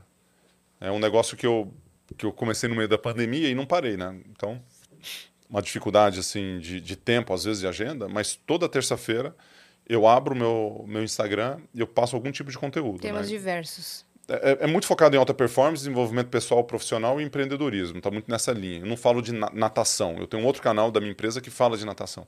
Mas ali eu falo mais performance no trabalho, empreendedorismo, gestão de pessoas, liderança, eh, desenvolvimento pessoal, motivação. Então, circulo nisso. Eu já estou com 160 lives consecutivas. Né? De, de terça-feira, às terças-feiras. Olha aí. Então, quando você tem, você tem uma frequência, é, é o momento que eu mais aprendo, porque eu leio bastante, eu, eu venho com, com elementos ali no meu, no, no meu dia a dia. Uma, um livro, ele acaba é, inspirando um, uma live, uma experiência da água conecta com uma experiência do livro, com uma experiência que eu tive ontem e eu acabo levando ali para uma, uma conversa. Um uhum. podcast que eu faço uma conversa com um cara, eu então. anoto, fiz uma, uma, um podcast com, com uma pessoa de gestão de pessoas, de RH de empresa, que o cara é um consultor do mercado, falei, cara, a cabeça explodiu assim, cara, virou duas lives do negócio, ou pego um, um, livro que eu gosto, e é o momento que eu estudo, é um momento que, assim, apesar de ter uma entrega para a turma, né, é um horário que ele é bom para mim. Sim. É. E é um horário que eu estudo e que eu me apresento ali para o meu público. Então, mas essa live, ela já poderia ser o seu podcast, você sabia? Sim, que sim, você sim, sim, poderia estar tá com 160 episódios, porque... É. Não, mas eu, eu tô no YouTube, porque Entendi. no YouTube ela tá gravada, ela tá lá. Então, como então. YouTube, como podcast de YouTube, ela tá. Ah, tá. Então, no formato Spotify, no formato de podcast, com som bom, assim, que eu faço do meu jeito lá, né? É, então, você poderia fazer no Isso. formato podcast é. mesmo. É, então. Porque não, então, não precisa YouTube, necessariamente o, o YouTube, trazer uma, um convidado. O, o, YouTube, ele é um, uma plataforma de videocast, né? Isso. Então, lá tá. Se você tá. entrar no meu YouTube... Você vai ver lá episódio pra caramba. Toda semana. A não ser quando eu faço live com outras pessoas, aí eu não, eu não coloco. É, então. então ontem eu fiz, fiz uma live com o Joel. E aí com o Joel eh, fica só no Instagram e eu deixei gravar no Instagram. Uhum. Por algum motivo? É. Porque quando eu faço a transmissão no é, pro YouTube, eu uso o StreamYard para fazer essa conexão que eu, trans, eu, eu, faço em três plataformas simultâneas. Eu uhum. faço no LinkedIn, no Facebook e no YouTube. E eu deixo ela gravada no YouTube. Quando a live, quando eu quero utilizar essa, essa live para um, algo comercial, eu tiro ela e coloco na Hotmart, eu faço alguma coisa, uma venda de infoproduto. Então, eu estou sempre gravando ali. Quando eu trago uma, um, uma, um parceiro ou um, uma, uma, um amigo para trazer um conteúdo no Instagram, eu não consigo estar nas outras três plataformas. Entendi. Ou eu levo essa pessoa para as outras três plataformas ou para o Instagram. Né? Eu não consegui ainda, aí eu, aí eu, vou precisar de um pouco mais de infraestrutura para eu fazer nas três plataformas com esse convidado, que dá para fazer também, pegar lá o OBS, aquelas coisas todas. Isso. É, e aí, mas isso aí dá um pouco mais de trabalho e me dá preguiça. Uhum. Fica mais para frente. Precisar de um cara de som. Vai contratar o Vitão para fazer uma assessoria lá. Ah, mas eu tenho aqui, ó, esse aqui é a, é a Roadcaster Pro, esse aqui? Hum. L8. Ah, L8. Ah, eu, a gente tem os equipamentos para fazer o negócio. Só que como, como, eu faço em casa, faço sozinho isso, Sim. né? Que eu tô lá em Itu, toda terça-feira eu abro o negócio e faço. Uhum. Porque a frequência é muito mais importante que qualquer outra coisa. Né? Exatamente. Né? E, e, é o que vocês Sim. têm. Vocês já estão numa estrutura que, que funciona. É verdade. E o público se acostuma também. O público se acostuma muito você trazendo é. essa frequência, você, ah. você ganha mesmo uma base. É, eu, te, eu, tenho uma turma Você fideliza que, público. É, com certeza. Né? Com certeza. Então, a frequência que você. Segundo item, de alta performance, cara. Olha consistência. Não, tenho certeza que a gente está no modo alta performance faz um tempo. Eu não conheço. ó, é que aqui vocês estão num, estão situadas num ambiente que respira, que vive o podcast, né? sim, né? Sim. Então, então tem uh, quantos Todo podcasts mundo aqui está num numa frequência diária? É. Não. não. Diária não. Mas Me fala outro podcast que está diário, como vocês. Flow, Flow Sport Clube. Beleza. É. Ó, ó, ó a comparação. Quem mais? Pode pá. Olha a comparação. Você é. vê, você vê a dimensão do, do, trem? É. é eu estava falando outro dia com até o Marcos Marques até fez um elogio assim, eu fiquei super lisonjeado, né? Ele ele falou assim, cara, você é medalhista olímpico. Eu falei, ah, sou, né? Para mim é meio que normal eu ser medalhista olímpico, né? Porque eu sou. né? eu, eu, ganhei quatro, né? Então é meio, né? Ele falou assim, cara, isso aí é igual ser bilionário. É igual ser bilionário isso aí. Aí ele falou assim, Cara, é, é muito, é, é muito foda você ganhar uma medalha olímpica. E é, realmente. É. Eu acho que tem mais medalhista olímpico que bilionário. Tudo bem. Mas entende a comparação? Uhum. Então, quando você vê assim, cara, um podcast diário, com a determinação que vocês fazem, que vocês têm, com a intensidade, eu fico me perguntando assim, onde é que eu tava que eu não conhecia vocês? Para você ver que ainda existe, apesar da frequência, apesar do que vocês Sim. fazem. A gente ainda fala para uma bolha, né? Trazendo. Não, você acabou de quebrar essa bolinha comigo. Eu já, já, já entrei ali, né? E Sim. eu pergunto para três ou quatro lá, os caras no escritório falam, cara. Conhece, que legal. Né? Conhece, pô? Olha Consegue pra caramba. E às vezes, sabe o que acontece? Às vezes a pessoa já viu alguma coisa, mas ainda não linkou o nome à pessoa. É. Uhum. Ainda não. Já viu. Outro dia, aliás, hum. essa eu nem te contei. Eu tava no camarim com o Oscar Filho e a gente tava comentando e falando da doutora Ana Beatriz, falando, a gente tava falando de psicopatia, falando dela e tal, não sei o quê. Passou uns dias, ele me encaminhou um vídeo do Vênus. Hum? Ah, não sei o que, esse assunto que a gente tava falando. E me mandou. Só que o que acontece? O vídeo foi postado em preto e branco, então ele não viu a cor da cortina. Ah, tá. E só tava ela Porque falando. essa cor da cortina, ela é muito característica do Vênus. É. E, a- e aí ele me mandou, tipo assim, olha que legal. Cor de carne, assim? Tipo um É, abajur? abajur cor de carne. Carne. carne. Nossa. E aí ele me mandou, e aí ele falou assim: caramba, eu demorei pra entender que tinha sido no Vênus. Olha aí. E ele me mandou pra mim, como conteúdo. Ah, entendi. Muito doido. Então, por isso que eu tô falando, às vezes a pessoa já viu e olha. Ai, meu Deus, calma, É. da onde é? Sim, a pessoa Então, eu acho que a gente. demora pra fazer o link. Mas isso também é, é- eu, De novo, é o trabalho e é a constância. É, porque lógico. cada dia que passa chegou em mais um. Cada dia que passa chegou em mais um. Isso, e não, é assim muito- vai. Então, É muito bom. Vai replicando, vai explodindo o negocinho aí. É. Exato. né? E Tá. a gente vai E, continuar. e você vai, vai ah, mas faz, faz muito bem. Você vai empilhando, né? Exato. Dentro da referência do, do esporte, essa referência, né, ela tem a ver no esporte a gente trabalha com tempo. Então o tempo é o, é o algo mais precioso que você tem a conquistar. Não é nem a medalha. A medalha é o, é o resultado daquilo que você faz em termos de acúmulo ou de subtração de tempo, né? Porque a gente trabalha com menos tempo, não com mais. Então, para você tirar um centésimo de segundo, que é o menor indicador possível dentro do esporte, é uma dificuldade. Para vocês terem uma ideia, essa, história que eu contei para vocês da Olimpíada de 92 tem uma relação de 14 centésimos de segundo entre o segundo colocado, que fui eu, e o quinto colocado. Meu Deus. 14 centésimos. Você consegue pegar? Pega no seu relógio 14 centésimos. Você não, Não consegue. dá, não você dá. bater duas vezes aqui no- no celular ali, não vai, você não consegue pegar. Você vai pegar 35, 40 Uhum. centésimos. E essa diferença, né, quando você coloca 14 centésimos de segundos empilhando o centésimo de segundo, é aquilo que você faz todo dia. Que você trouxe, pô, um dia você traz mais um, mais dois. É lógico que o alcance de vocês é muito maior do que isso. Sim. Mas você conta de um em um, você não conta de Sim. dois em dois. Pode até ser que você tenha um volume gigantesco, mas cada um representa um. Eu ia te perguntar, você falou isso agora. é, acontece de você ter no treino número diferente do que você consegue ter lá no dia Resultado, valendo? tempo? É, e quanto. Sempre. Sempre você é mais rápido na competição do que no treino. Ah, na competição? Sim. A competição você é sempre mais rápido. Alguma, alguma explicação? Treino é treino, jogo é jogo. P- Você vai Você- sempre performar melhor na competição, porque você se prepara para competir. Nossa. Você se prepara para competir. Então você imagina assim, você está treinando. Imagina você subindo no palco. Você é melhor quando você está no palco ou quando você está na frente do espelho treinando o, o- o seu como é? Ah, no sketch? palco. Como é que chama? No palco, o texto. O O texto. stand-up. Onde que você treina o texto? Não treina. No palco. Você não treina? Não, treina no palco. É difícil saber Na o que vai cabeça, funcionar né? antes, de, antes de. É, posso escrever, posso pensar piada. Claro. Hoje, hoje é mais diferente, mais é, assertivo do que há 15 anos. Quando eu comecei, era mais assim: eu escrevia, levava pro palco e via que funcionava ou não. Isso. Hoje eu já conheço minha embocadura, já, eu já sei mais, é mais assertivo. Mas mesmo assim, o teste é no palco valendo. Tá, valendo, mas você, você pensou antes. Pensei antes. Então, então imagina se você, se você não pensar, pode ser que dê ruim, né? Ah, com É. certeza. Então, e aí você pensa antes, você treinou mentalmente Sim, na sua como mente. eu vou falar, Como sim. você vai falar. E às vezes Sim. você pode até treinar e falar durante cinco minutos uma piada. Sim. Ou contar uma coisa, e pá, pá, pá, pá, olhando pra você mesmo, pra um amigo. Pra um amigo, você, pra um sim. amigo. Esse é o treino. Então, quando você está na piscina treinando para uma Olimpíada, você não está na piscina olímpica, você não está no ambiente olímpico, você não está preparado emocionalmente e psicologicamente para você dar o seu melhor. Você- o ambiente, ele importa para tudo. O ambiente, cara, é o que te traz a energia. O ambiente é o que faz você funcionar, que é a força motriz do resultado.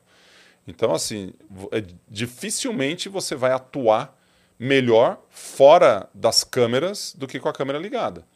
Se você faz isso, é, se você performa melhor quando ninguém está vendo, isso é um problema. Porque você não vai ter resultado. Porque o resultado acontece lá na piscina. O resultado acontece no palco. Então, as pessoas que talvez tenham medo, receio, insegurança, é, treinam bastante fora e se preparam muito bem, e a hora que chega na hora H ela não consegue, você nem, você nem vai escutar quem é essa pessoa. Ou você vai falar assim, nossa, você é tão boa aqui no um a um, mas quando liga a câmera aqui, você não consegue falar nada, é, eu tenho muito medo, receio. Então vamos tratar isso. É. Então você- o seu problema não é conteúdo mais, seu problema agora é trabalhar o seu medo, seu receio, sua insegurança. De onde está vindo isso aí? Arruma um coach, arruma um, né, alguém para te ajudar, para quando ligar essa câmera aqui, você olhar para ela e falar assim, cara, eu tenho confiança, eu vou fazer meu melhor resultado aqui. Seja ele pulando numa piscina, seja ele gravando um podcast, Seja ele dando minhas braçadas, ou seja ele subindo no palco para contar uma piada, uma palestra. E aí tem a frase que você falou do Joel: confiança tem cheiro. Por que confiança tem cheiro? Porque quando você se apresenta, se você se apresentar tímida, né, pode até ser que a piada precise de uma caricatura um pouquinho mais tímida. Mas se você apresentar assim para baixo, eu chego aqui hoje. O público te engole. É. eu tô aqui e tal. Eu fico aqui, ó, toda hora falando aqui assim, pra não olha dentro, pra câmera. não. O cara olha pra mim e fala assim: pô, quem que é esse cara? O cara vem falar de alta performance aqui, ou senão você chega, o cara vem aqui para fazer o dar risada e ele tá assim, assustado comigo. Isso, Você onde, perde você, o público, onde que você arruma Sim. isso, né? Você arruma isso no palco, porque você faz os ajustes. E tem dia que tem dia que não dá, né? Joga uma piada, não vai. Joga outra, não vai. Joga outra, não. não é assim. Uhum. Aí você fala assim, e agora? Pra onde que eu vou? Aí você. É. vai- a experiência te guia. É verdade. E natação é um, dos, é um dos únicos esportes assim que você tem que focar no seu e você Uhum. não sabe se você tá ganhando ou não, né? Acho que o Joel que contou isso aqui, né? Que ele tava perdendo por, por centésimos de segundo também, e aí o treinador dele falou assim: para de olhar pro lado. Uhum. Para pro... É que Carioca você... contou isso pra mim também. O Carioca? Contou. Ele nadou no Fluminense. É. Ele O Carioca falou que nadou, é ele, verdade. é, ele falou que Então toda acho que vez. são todos nadadores contando. É, a história é a mesma. A história... é, não, ele, o, o- uma Todos vez- eles poderiam ter escrito esse livro. Gandhi também. Não, uma vez a gente tava, assim, tem muitos anos isso, a gente tava pra entrar no, no, no- ao vivo. Tiago Lacerda rádio. também nadou, grandão, Ah, é? no Fluminense. que top. E aí ele contou que ele é, tava. Ele tinha um resultado aí sozinho, nadando sozinho. Aí quando tava nadando com mais gente, não tinha. E aí o treinador dele falou assim: você tá tentando ver se você tá na frente ou não, né?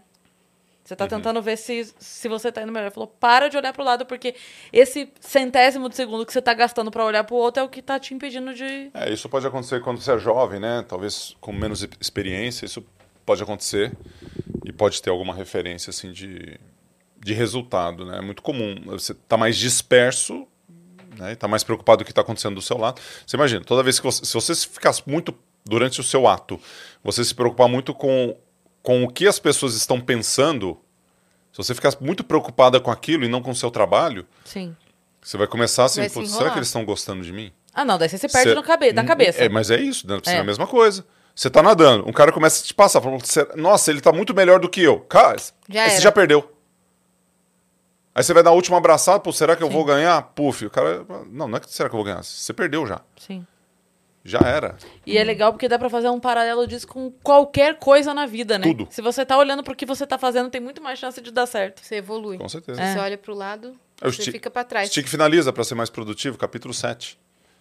Olha lá. Olha lá. Ah, voltando pro livro? Uhum. Deixa eu ver se é o capítulo 7 mesmo, porque eu tava. Ah, seria incrível se fosse. Página Não, 75. 6. Capítulo Olha. 6, foi Capítulo quase. 6. Olha aí. É que Finaliza. Foi engraçado nas minhas- nessas minhas lives, só voltando rapidinho pro livro aqui. Pode voltar. Mas nas minhas lives que eu fiz semanais, né, no último mês eu fiz sete em vez de quatro, né? E eu peguei cada um desses capítulos que são as sete competências para resultados do negócio, né? Que é do, do capítulo 4 ao capítulo 10. E, e é engraçado que eu peguei cada capítulo, né? Eu tive um ghost que me ajudou, a Joyce, fantástica, né? E, e me ajudou a escrever o livro. É, e eu peguei e estudei cada um dos capítulos de novo. Aí você, você pô, tô estudando o capítulo de uma coisa que, que eu falei, né? Que eu escrevi muitas, muitas coisas aqui de, de, de negócio, experiências e, e entrevistei gente do meu ramo de negócio que fez parte, que contribuiu livros e estrutura e tal. Aí eu comecei a fazer cada live dentro de um negócio que eu costumava fazer de outros livros, né? Eu fiz com o próprio livro, foi muito divertido isso. E você tem até outra visão, né? Sobre o que você É. mesmo falou. É, E eu- outro eu- aprendizado. Eu tava até brincando assim, eu tava, o Roberto Tranjan, um craque, né? Não sei se você conhece o Roberto como um autor, ele, ele tem vários livros, deve ter uns 10 livros o Roberto. E ele, e ele escreveu o prefácio. Aí eu, uma vez eu trouxe uma frase, eu, eu achei um monte de frase legal minha, assim, sabe? Aí eu corto, ponho no Twitter, nossa, essa frase aqui legal, tá? E põe no Twitter, vê se anda, né? Ah, aí eu pergunto, perguntei pro Roberto, assim, um dia eu tava com ele, eu soltei uma frase, cara, essa frase sua é demais, né? De onde veio isso aí? Ele falou, ah, eu escrevo bastante, né? Mas e essa frase, de onde veio? Pô, não, é que eu escrevo muitos livros. Essa frase, Roberto, de onde veio? Cara, eu não sei. Se... eu- Essa frase é minha? É, tirei do seu livro! Tava lá no seu livro! Aí ele falou assim: é, putz, realmente. Eu, eu me deparei com algumas coisas. Falei, cara, que legal que eu falei isso, né? Que legal que tem isso aqui. Agora, falando, só tá. pra fechar o ciclo, precisa você assistir a sua própria live que você fez comentando o seu próprio livro. Fazer um react. Cara! Um react porra, da live comentando- Eu, eu sou- eu vou fazer. Não, eu tô, eu tô quase gravando de novo a mesma live, assim, depois fazer uma Você outra adorou. sequência. Das... Eu adorei.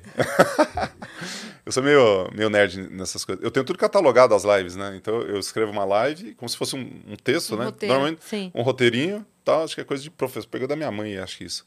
E Aí o- eu escrevo, catalogo, boto no drive e eu tenho lá o nome. Então, se eu digitar lá confiança, eu tenho dois anos, devo ter umas três lives sobre confiança. Então, eu pego as três lives junto faço uma outra. Sim. Uhum, Pega a palavra-chave. É.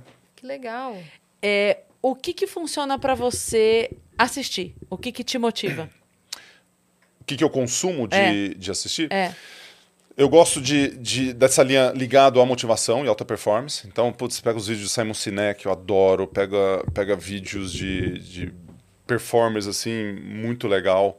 Não, eu, eu gosto de assistir esportes. Então, assim, nessa linha de YouTube, eu gosto de, dessas performances. É, ligado à performance. Gosto de alguns podcasts também, né, na parte de, de escutar, não só de videocast. É, mas um pouco dessa aí. Na, na linha esportiva, eu gosto de futebol americano tênis e NBA. É, futebol, sou São Paulino, mas assisto pouco. É, consumo pouco futebol propriamente dito, mas assisto pouco a televisão. Se você pensar assim, o que, que você assiste? Netflix. É, não lembro qual foi o último seriado que eu, Eu assisti. quero esse nome aí que você falou. Que você. O autor? Simon? Que, Simon é, Sinek. Como é? Simon Sinek. Simon Sinek. Traz ele pro seu, pro seu podcast, ele é Ele legal. é da onde? Eu Estados acho- Unidos? o Si- não, Simon Sinek, acho que ele é britânico. Ah, Não, ele é craque, tem... Boa, achei aqui. Não, esse cara é monstro. Você vê os cortes dele aí. Eu não sei se ele tem podcast, mas ele é um cara, um dos mais. Em termos de liderança, de, de performance e tudo mais, é um autor muito conhecido. Ele é Boa. muito legal. E agora o, o, Brandon, nova- o Brandon Burchard também é um. Se você gosta dessa linha de desenvolvimento pessoal, Eu gosto muito. gosta? Gosto, gosto Brandon demais. Burchard, Simon Sinek. Eu, então, Greg eu, eu não conhecia o seu conteúdo nessa linha. Hum, É, e eu, eu conheci também através do Joel, porque eu vi vocês juntos e Hum. aí fui ver e falei, caramba. E eu sempre falo, a comunicação do Joel funciona muito pra mim. uhum. É, o jeito como ele fala, meio Sim, que. É, eu gosto. é, Você um- fica- é uma fica bronca hipnotizado. leve. Hipnotizado. É, é uma bronca, tipo, de irmão mais velho, não Para, é? para. É, né, pô, pô. é sacanagem. que isso. Quantas vezes vai pensar? Então eu, eu gosto porque é um, é um. A comunicação dele funciona pra mim. Uhum. Mas eu sei que as pessoas são muito diferentes. Tem gente que gosta de uma coisa mais. Sei lá, mais Uhum. porrada, tem gente que gosta de uma coisa mais branda, Entendi. enfim. Aí as pessoas são diferentes Mas nesse. ele é meio, no meio termo ali, né? É, eu ele- gosto ele disso, que é meio que ele, ele não subestima, sabe? Então ele Sim. fala assim: "Cê- para, você dá conta. Que isso? Uhum. Que, que, não sei o quê. Mas ao mesmo tempo não é uma coisa assim de, ô, seu imbecil, sabe? Ele É uma não coisa... exagera, né? É, então eu- a comunicação dele funciona pra mim. É, e foi aí que eu cheguei no seu, no seu conteúdo e eu achei muito próxima a linguagem. Uhum. Falei, caramba. é- Atleta, né? Nadador. a- a- a- ele tem uma forma de comunicar, eu tenho outra, né? Mas é, é- tem muitas coisas muito parecidas. ali. É, isso, e ali. E aí eu comecei a seguir. Outro dia você postou uma frase, eu até salvei, botei na bandeirinha lá pra, Ah, guardar. Porque eu falei, cara, é esse tipo de conteúdo, assim, que, que me pega, sabe? Aquela coisa que. é- Você lembra a frase? Ah, deixa eu olhar aqui. Vai estar salva. Vai tá salva. Aí tá mas, certo. é, mas é isso, é uma comunicação assim que. Uhum. Eu, eu não, não costumo desanimar. Eu sou difícil de desanimar, mas o que eu digo é: Hum. todo dia eu fico vendo coisas e Uhum. ouvindo coisas que, que não me deixam nem chegar no, no desânimo. Não é pra Uhum. me reanimar. É pra não deixar nem descer, é pra manter aqui. Então, o que você fala, eu gosto. O que o Joel fala, eu gosto. Pessoas assim que eu vou vendo pra manter. Sabe? É que- é que nível de energia e motivação tem método, né? Então, é, e às vezes a gente. Acho que a- inspiração ela, ela pode vir de qualquer fonte, né? Talvez. Não sei se você está falando mais de inspiração ou de uma forma que você conduza o seu nível de energia. Que são duas coisas distintas, né? Porque quando a gente se depara com uma frase inspiracional. Tô só isso- procurando aqui, tá? Tô só Ah, batendo tá, o não, olho. Pode não, ir eu tô- falando. Não, tá bom.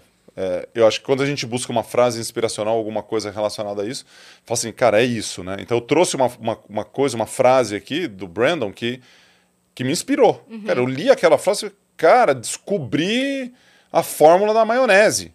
Né? Então, assim. Se for a maionese da Cris, é famosa, hein? É, minha maionese é aquela que você põe no cheeseburger, assim, que fica uma delícia lá. Então, é muito legal isso. E agora, se você está falando de nível de energia para você passar no seu dia, naquele momento de baixa ou ter motivação, né? Não deixar a bola quicando ou é, olhar para frente e continuar a fazer, aí tem método para isso, né? Dá Uhum. para você trabalhar de formas diferentes. É, então. E agora sua nova paixão é tênis.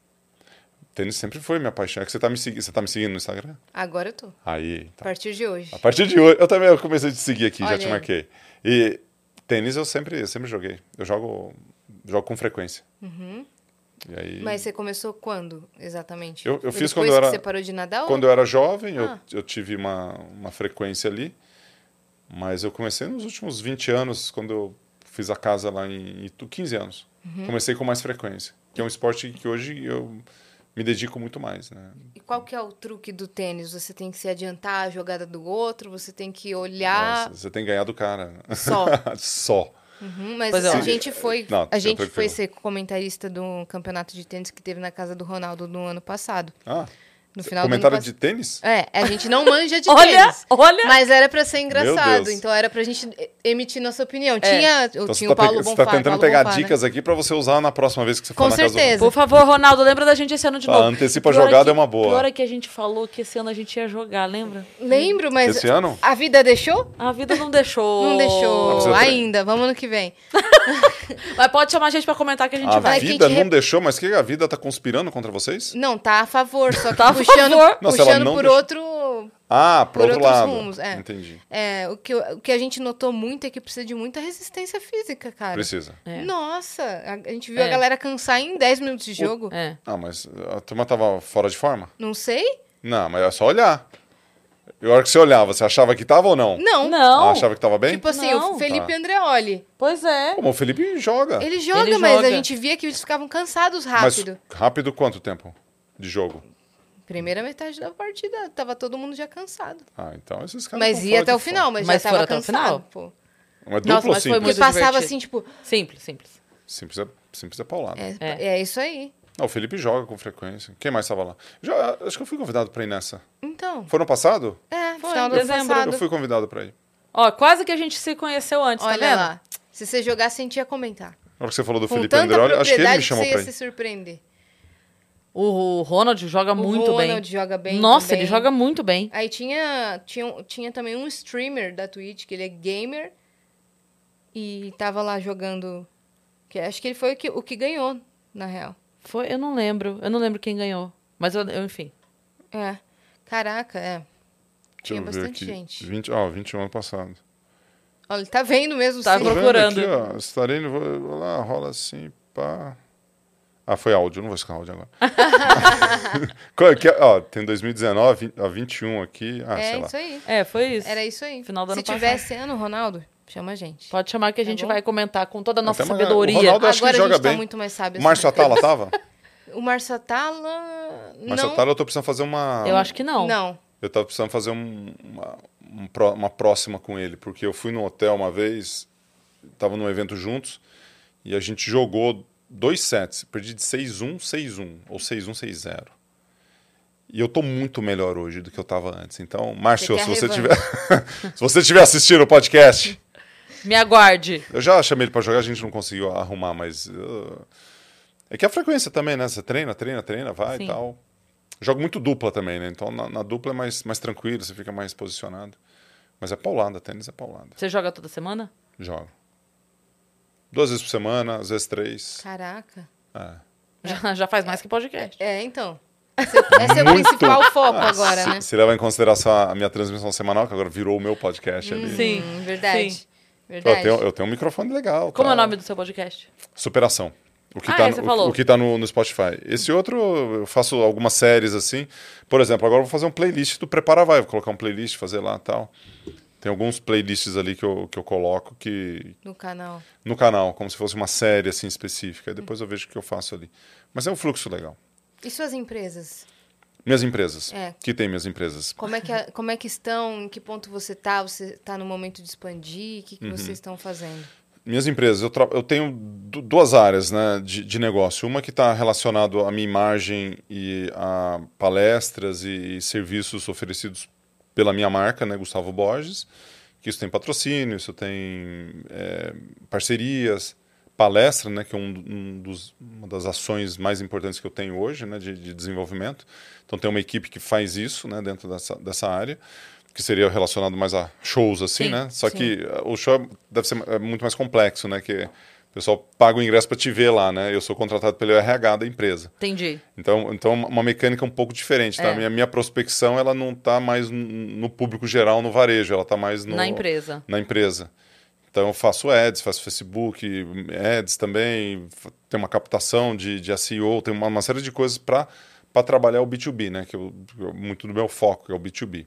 E dentro da, das minhas empresas da outra área, que eu tenho sócios, Aí você está na, na, licenciamento, que essa é uma área que a gente deu um passo bem para trás durante a pandemia, porque é, perdemos muitos, muitos clientes e que agora a gente volta a uma visão de expansão mesmo, porque é, contratei agora recentemente uma pessoa para estar tá à frente dos negócios ali na operação, que é o Rodrigo. Então o time ele está é, inspirado aí, né? A gente está trabalhando o ano de 2022 para que a gente possa crescer. Então a gente chegou, para você ter uma ideia, a 330 clientes de 450 que a gente tinha. Então hoje a gente está beirando aí de volta aos 400, que a pandemia pegou muito o nosso, o nosso setor. Entendi. Então tanto na parte de licenciamento, que envolve muito as academias, que são meus clientes principais, assim como as minhas unidades próprias, que eu tenho duas unidades de negócio, é, que estão em Curitiba, as unidades. Então eu foco muito na administração de, de academias, academias fitness e tal, e na parte de licenciamento, que é essa que é a metodologia. E alguns outros negócios que circundam isso aí. Então, assim, a expansão está nessa área. Uhum. Né? É um negócio escalonável, é difícil a escala, porque para cada cliente que entra eu tenho que ter um assessor para cuidar, mais ou menos uma média de 40 a 60 por assessor de negócio. E a gente tem e-commerce, tem a parte de tecnologia, tem programadores, então tem um, é uma empresa bem. Vários braços, né, a empresa. Dentro da metodologia, sim, uhum. vários, vários braços. Dentro da academia, você está focado no cliente, então, assim, a cliente que entra, né, mais relacionado a meio que um varejo de loja, assim, de serviço. E, e na metodologia, uma relação muito com, com, com B2B, né, de negócio para negócio, onde você se conecta com esse empreendedor e você trabalha alguns pilares. Né? Os pilares são que você conheceu, a parte pedagógica, e na parte pedagógica você vai para a parte comercial, marketing, que a gente dá suporte para a turma, e de gestão. Porque a turma, assim, você dá uma aula de natação. A aula de natação ela impacta o pai. O pai você precisa se conectar com ele para conectar com o pai e com o aluno, você precisa de um professor que está bem treinado. Então, uhum. já entra na questão de desenvolvimento profissional ali. Os caras treinam. Para esse professor ter o nosso método para ele poder utilizar, o gestor precisa investir no nosso negócio, porque a conexão é com B2B. E a hora que esse gestor ele se conecta com a gente, a cadeia toda segue. Então, esse gestor ele entra na nossa plataforma, tem o nosso e-commerce, tem toda a nossa parte de negócio que acontece ali dentro. Entendi. Né? Então é um, é um, negócio que ele é, ele é, bem vivo, ele é bem vivo assim. E agora vocês estão convidadas. Pra quê? Pra quê? Daqui duas semanas e meia. Duas semanas e meia. Dia 20, 21 e 22, nós temos o maior encontro de, internacional de natação do mundo que a gente realiza, que vai acontecer Caramba. no Senac Santa Amaro. Caraca! Dessa empresa que eu tô falando aqui para vocês. Obrigada pelo convite. Ó, vai às Nadala. Vai ser legal. Oi? Né? Vai às Nadala. Ah, se quiser fazer uma aula lá. Vou é? fazer o lançamento do livro lá. Assim, eu, eu, a gente estava pensando em como fazer o lançamento do livro e eu tenho esse evento que acontece, né? Que os gestores estão lá, então vou convidar família, amigos, colegas para estarem lá no Senac, porque vai ser, um vai ser o vai ser o nosso evento. Depois eu mando para vocês o convite. Que aí. top. As suas unidades da academia são aonde? Curitiba. Ah, em Curitiba. As próprias, sim. Uhum. A gente tinha uma, uma unidade aqui em São Paulo, mas a gente é, vendeu essa unidade e está concentrando mais o negócio, o desenvolvimento do negócio na metodologia e duas unidades no, no, em Curitiba. Perfeito. Mas tem unidades aqui que são da tua marca? Licenciados no Brasil, a gente tem quase 400 hoje, né? Que é o licenciamento, que é a unidade igual a PH5 que, que Entendi, a Sim. Tinha.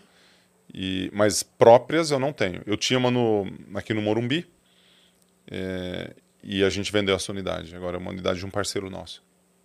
A gente Tem vendeu uma... para um cliente nosso. Tem uma pergunta da plataforma aqui, ó. Então bora lá. Foi o Thiago, o pai do Gabriel, que mandou. No combo veio a fama. A piscina um verdadeiro teatro de arena. O atleta profissional era também galã de sunga, ali exposto muitas vezes em horário nobre. Como você lidava com essa exposição? Nossa, ela botou... Que pergunta... Ela fez quase um poema ali É, antes. que isso? Exposição de nada de sunga? É, é, acho que exposição do corpo? do corpo e da figura, né? É, sabe aquele negócio que você. Eu nasci assim, né? Eu nasci de sunga. Então, se você nasce de sunga, você compete de sunga, você vive de sunga, não é a questão em relação ao... Não assusta. Não assusta nada. Eu já fiz até propaganda de, de cueca, sabia? Ô, Já fiz de- louco. É. É porque- Imagina um cara de dois metros, de cueca Não dentro cabe da no loja. outdoor. Ca- Cabeu, cabeu. Coube sim, eu tava Para lá. de lado.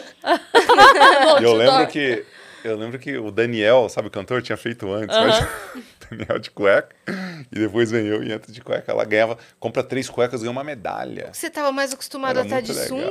sunga, o- de cueca, do que tá de roupa, né? Você nadava todos os dias, É, dia a sunga e todo. cueca é muito parecido, né? É. Mas, é, assim, eu nunca tive problema com a exposição em si, né? Acho que sempre foi uma. E, e atleta, se- se- assim, não tem muita preocupação com o corpo, não.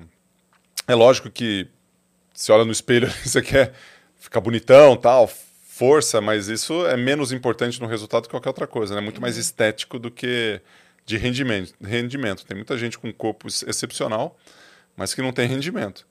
Sim. Então, não tinha muito essa relação, não. Então, assim, é treina Você nunca se do sentiu qual- é, equipamento, de, invadido. equipamento de trabalho, igual você está de roupa aqui. Sim. Por que, que a gente está de roupa aqui? Porque pô, faz parte do cenário, né? A gente. É. não pode estar sem roupa aqui, ia ficar esquisito. Uhum. Então, colocar sunga é uma coisa super Meio normal. é como se a relação- gente tivesse vergonha da voz, né?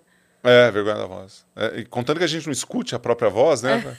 Essa é minha voz? É. Você também tem isso? De escutar p- É, e depois. achar esquisito? Ou passou? Não. Acho que já passou. Já É. É, passou. também. Pra mim já passou também. É. É, pra mim já passou. Pra mim já passou! pra mim já passou. Hoje em dia eu adoro minha voz. Tem outra pergunta que chegou aí, minha ah, parça. bora.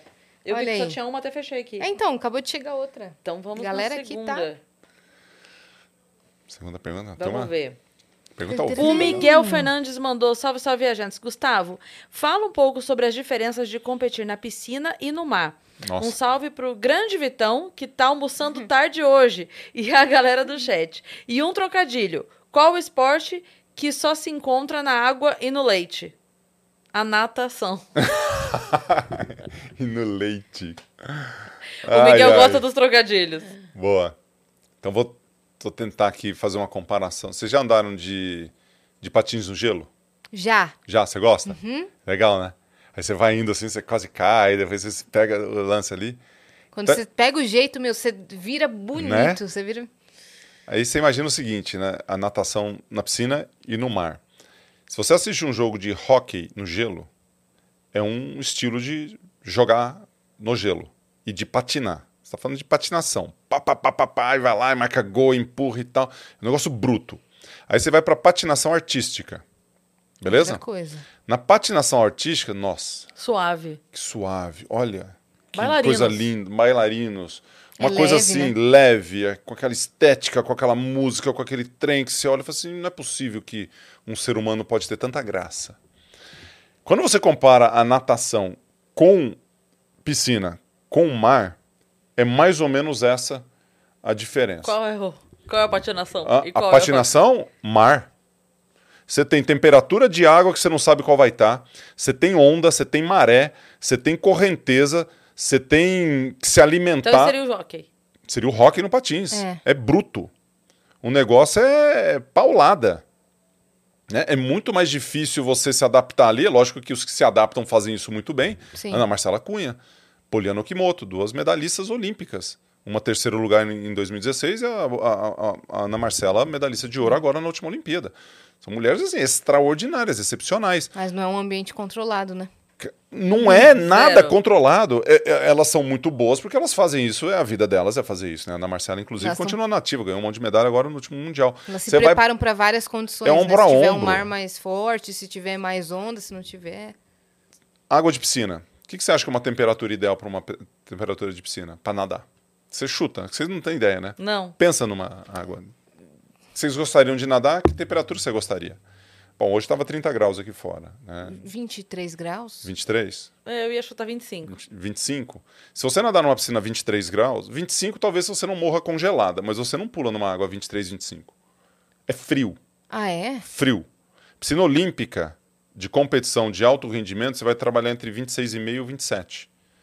Uma piscina de 23 graus, ridiculamente fria. Gelado. Gelado. Perdão, então, tá? Essa, mas mas é, é de que a referência, assim, pô, você pensa no, você pensa no ar, né? Você, ah, uma, uma temperatura agradável é 23.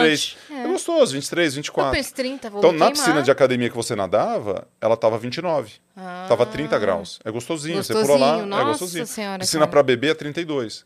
Então, a hora que você vai pro mar, tem competições que eles nadam a 17 graus, a 15 graus. Caralho. Você fica duas horas dentro, do mar, com maré, com isso, se alimentando. Tem um poço de alimentação, você vem nadando aqui, ó, braço a braço com outra pessoa, você puxa um squeeze e come e vai de novo, porque você tá lá um- durante um tempão, cinco voltas de 2 km, que a prova olímpica é 2K. É. Então ela, ela é, é um. Você tem todas as variáveis que podem acontecer, e na piscina não. É ambiente controlado. É controlado. Então você tem a sua raia, ninguém vai entrar na sua raia. Você não tem maré, a profundidade é sempre a mesma, a temperatura da água é controlada. Não vai vir bicho? Não vai vir bicho, não vai vir sereia, não vai vir tubarão, não vai vir água viva grudando na sua bunda. Fralda suja. Fralda. Dependendo onde você tá. fralda. Nossa, o que, que é isso? Uma fralda. Pneu de caminhão, tampa de privada, não tem É. nada disso, meu. É, só essas coisas que a gente compra, que nascem. Onde no- a gente tá, gente?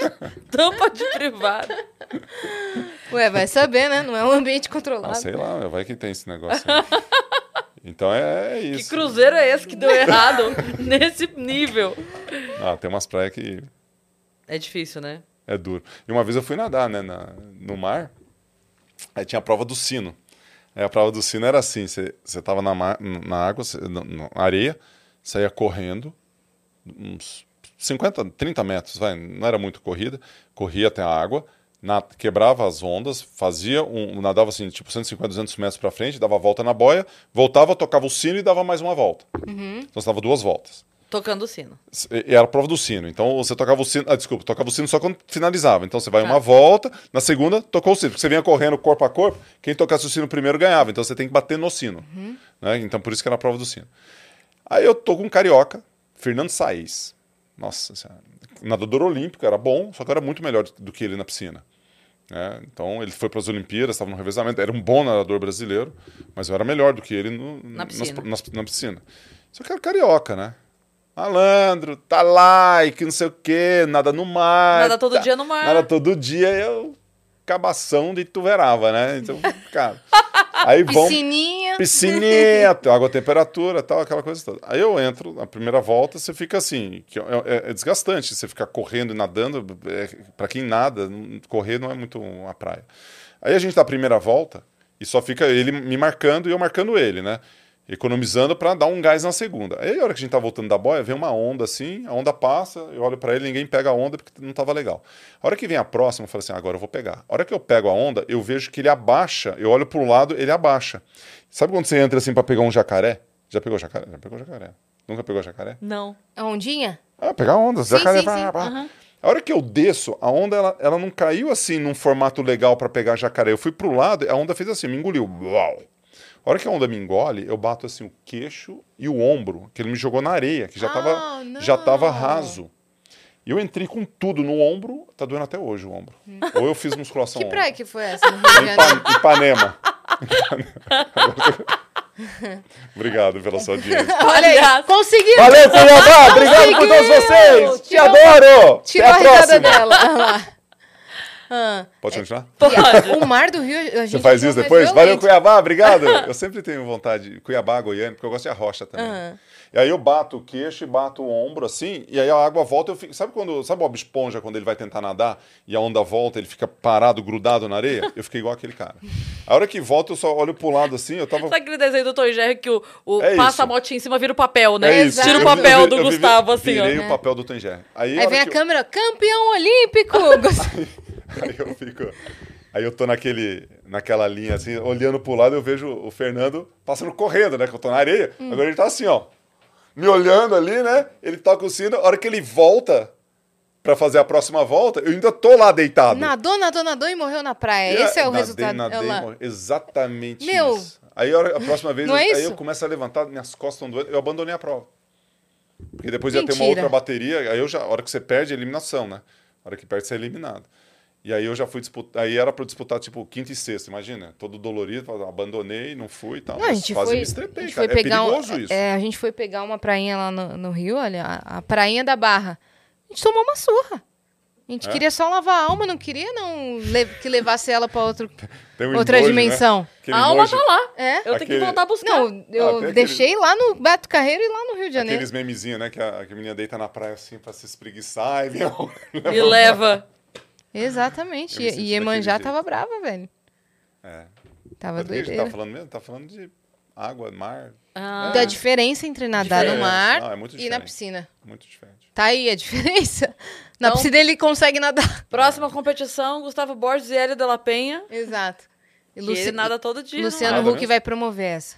Ah, para quem gosta de águas abertas, assim, a turma, a turma curte, né? Tem muitos amigos que gostam. É, é muito social ali, no mar, você vai, é social, assim, você tá junto, viaja, né? Então, pessoal de, de... Quem gosta de natação master adora nadar em rio, mar, lagoa, assim. E é prática também. Se você morasse no Rio, você seria pró nisso. É, é, Né? com certeza.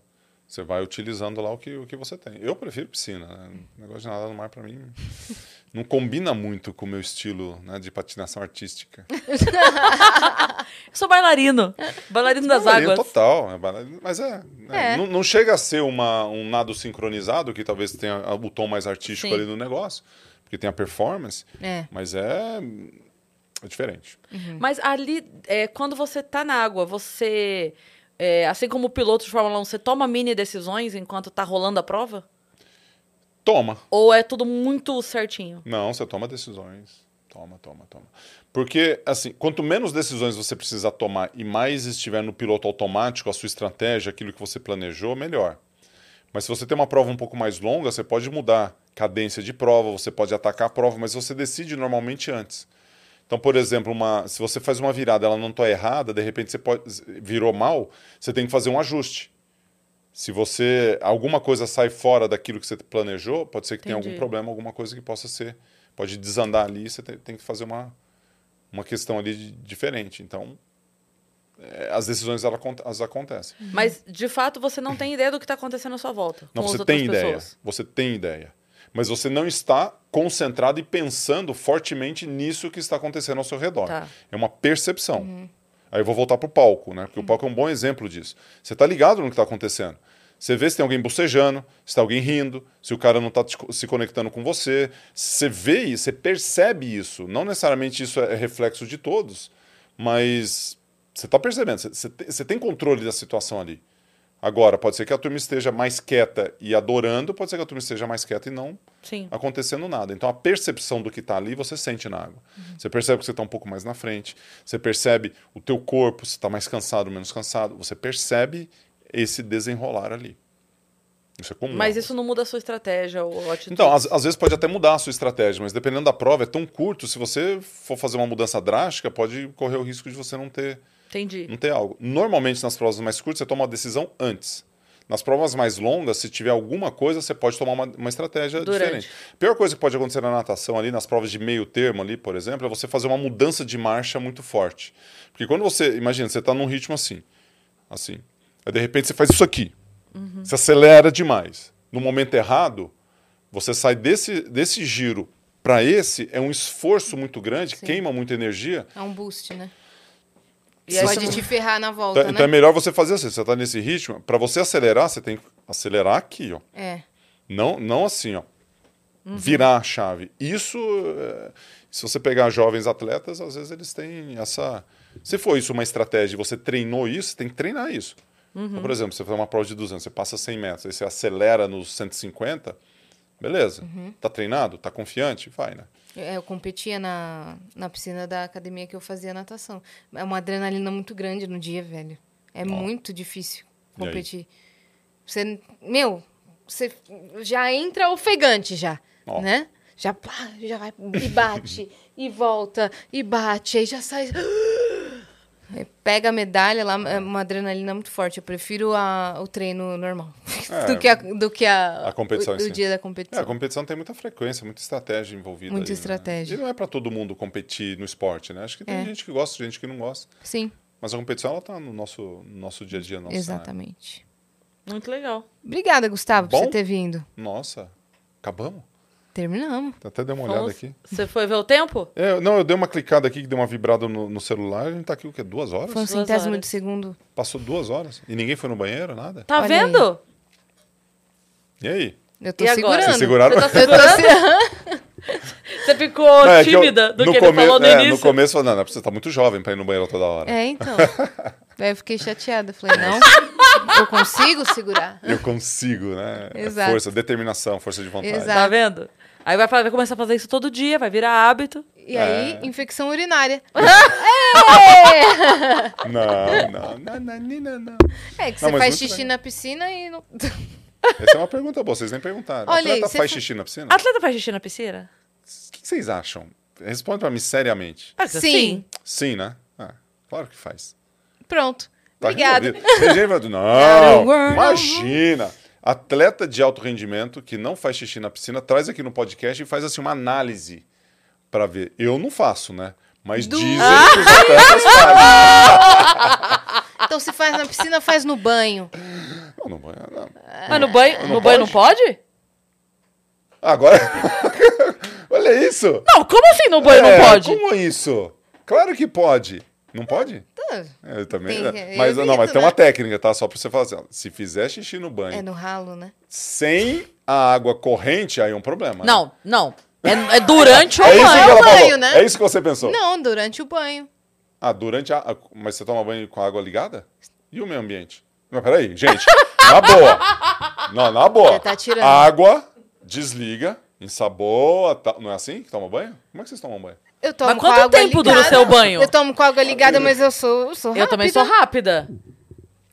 Próximo podcast a gente fala disso. Ô, o meu, o meu, o meu tempo no banho, tipo, da, da hora que eu entrei no banheiro, a hora que eu saio, não dá 10 minutos. Mas dá pra. É, Lavando o cabelo, tudo. É, eu, eu ia perguntar se dá pra lavar tudo, mas dá. Dá, claro que dá. Dá. Aí é alta performance no banho. Você sabe que é muito comum de atleta também, você tá nadando, certo?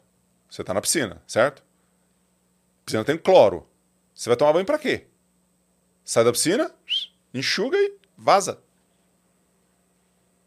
Que tal isso? Mas daí tem outra pergunta. Vocês estão pensando. Outra- É, tá todo mundo assim, ó. Tem outra pergunta pra você, então. O cabelo não fica... A toalha. A toalha. A mesma. Guarda Sempre. Na... ma- Sempre. Porque o negócio da toalha é uma dúvida. Eu já levantei essa questão aqui no Vênus, agora já que você levantou a questão do banho, ah, é. vamos trazer a questão não, da então toalha. A bola agora banho, é Porque é assim, ó. Cabelo, pergunta. E cabelo, como é que faz? Cabelo, você põe um Neutrox. não, é Neutrox? Como é que chama? Então, a, a, o condicionador é o ah. tempo do meu banho, porque o condicionador precisa de três minutos para agir. Então, eu entro no banho e já, já passo o shampoo. Quando eu passo o condicionador, o tempo dos três minutos do condicionador é o banho. Tá, tá, tá, tá, tá, tá, tá, tá. tá. Tirou o condicionador, acabou. Acabou, é isso aí. Quatro minutinhos de banho deu Quatro certo. minutos. Não, então é bem sustentável isso aí. Tá Mas ótimo. o que eu ia falar do negócio da toalha é que assim, você usa a toalha pra se secar depois do banho. Ou seja, você está limpo. Então a toalha, ela só molhou e secou. Não tem sujeira na toalha. É, exatamente. Se você coloca a sua toalha Essa pra é minha- lavar, essa é minha. é Você meu- não confia no teu banho. Se você coloca a toalha pra lavar, você não tá confiando no teu banho. É. É verdade. E se você não coloca a toalha pra lavar, é por É que uma- isso? mas você E pensou, aí? sobre, você pensou sobre isso? É uma Então. tese? É uma tese? Eu não tenho resposta. Tá. Qual é a E ela resposta? só tem É- uma toalha. Quê?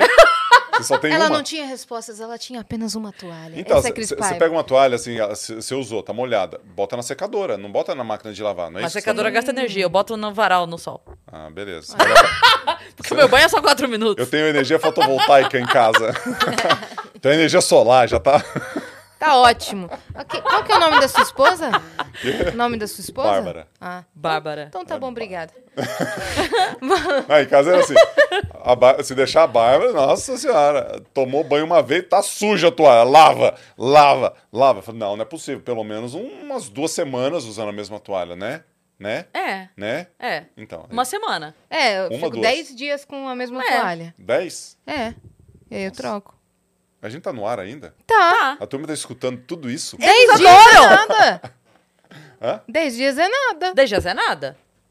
Não, nada. É. Eu- São duas semanas úteis. É, Eu, pô. eu li assim, eu não consegui ler, tava assim, Daydream, né? Eu, eu quase que eu li Dry Clean. Te juro, a gente tá falando de toalha. Eu fazia- olha, olha ali. Vê se você Inclusive, não leu é. Dry É. Clean. Ela, lê- ela viu o- negócio do Senna. Eu vi o Você Nacional. Eu vi É, o boné do tá Nacional. falando de limpeza, de. Aí eu vi o Dry Esse é o Clean. boné que cada um enxerga o que quer. É, só os inteligentes podem ver o que tá escrito. O que você enxergou é a verdade, É. né? Muito bom. Mas então fica aqui a teoria da toalha. Deixem nos comentários você- como é que funciona pra vocês. perguntar, se a pessoa só toma banho de final de semana, ela usa por mais tempo a mesma toalha? Nunca conheci alguém Como que, é só que é? toma banho de final de Você semana. não toma não- durante a semana? Franceses. Eu não conheci pessoalmente. Só toma banho cada uma essa- vez por semana. Não, uma vez por semana? Ah, cada três, quatro dias. Não, por mas- isso que os perfumes de lá são bons. Eu sei, é, mas isso é da época do, né, da Revolução Então, hoje em Francesa. dia eu não sei da- como é que não, tá. da Revolução Francesa não, da Idade da Mas Pedra. o- ele, ele tá levantando a hipótese de ser alguém que toma banho uma vez por semana. isso- Hum. Porque, porra, banho é de, é de sábado, né? Banho de É. sábado. É, Todo então, mundo sabe. Todo mundo sabe. A pessoa só toma banho no sábado, logo ela pode usar mais a toalha, porque ela só toma banho. Usou menos vezes. Então, então, assim, vamos fazer a conta. Se são 10 dias a toalha, você vai usar. Você só toma banho sáb aos sábados, então você tem dois meses e meio para lavar a toalha. Exato. Olá. Quatro semanas, quatro, mais Comentaram um aqui, a toalha molhada no varal se contamina com as bactérias do ar. No ar não tem, tem bactéria, o ar? Não, a bactéria gosta de estar alojada em algum lugar. Então. Se fosse vírus que passa pelo ar, aí sim, mas É, bactéria não. Mas até aí, se Vírus, você lavar sim. e botar pra secar, então ela vai pegar. Não, e a o sol, o sol é o maior antibactericida Pois que é. tem. É, Tá no então. sol. É, vitamina D, gente. A toalha tá saudável. D. Obrigada, A toalha tá mais saudável que eu. Entra lá Ela no tá meu pegando Instagram. mais que eu, sol que eu. Entra lá no meu Instagram que eu tenho tudo sobre vitamina D, sobre Toalha. toalha no sol, sobre Se quantos banhos. inscrevam você- no canal dele no YouTube, né? Inclusive, toalha é o símbolo nerd. É é o verdade. que já manda pro... Se você fosse olhar uma toalha de alta performance, como que você define. A toalha Uma de toalha de alta performance. A toalha de Que é alta a, performance. a toalha de quem toma banho todo dia, não é? Constância.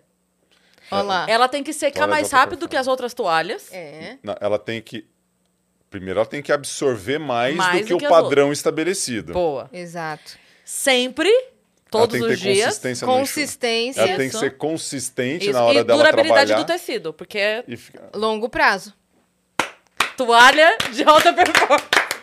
Se você quer uma toalha de alta performance, ela precisa. Aqui minha marca de toalhas, ó. Só lendo meu boné. Compre.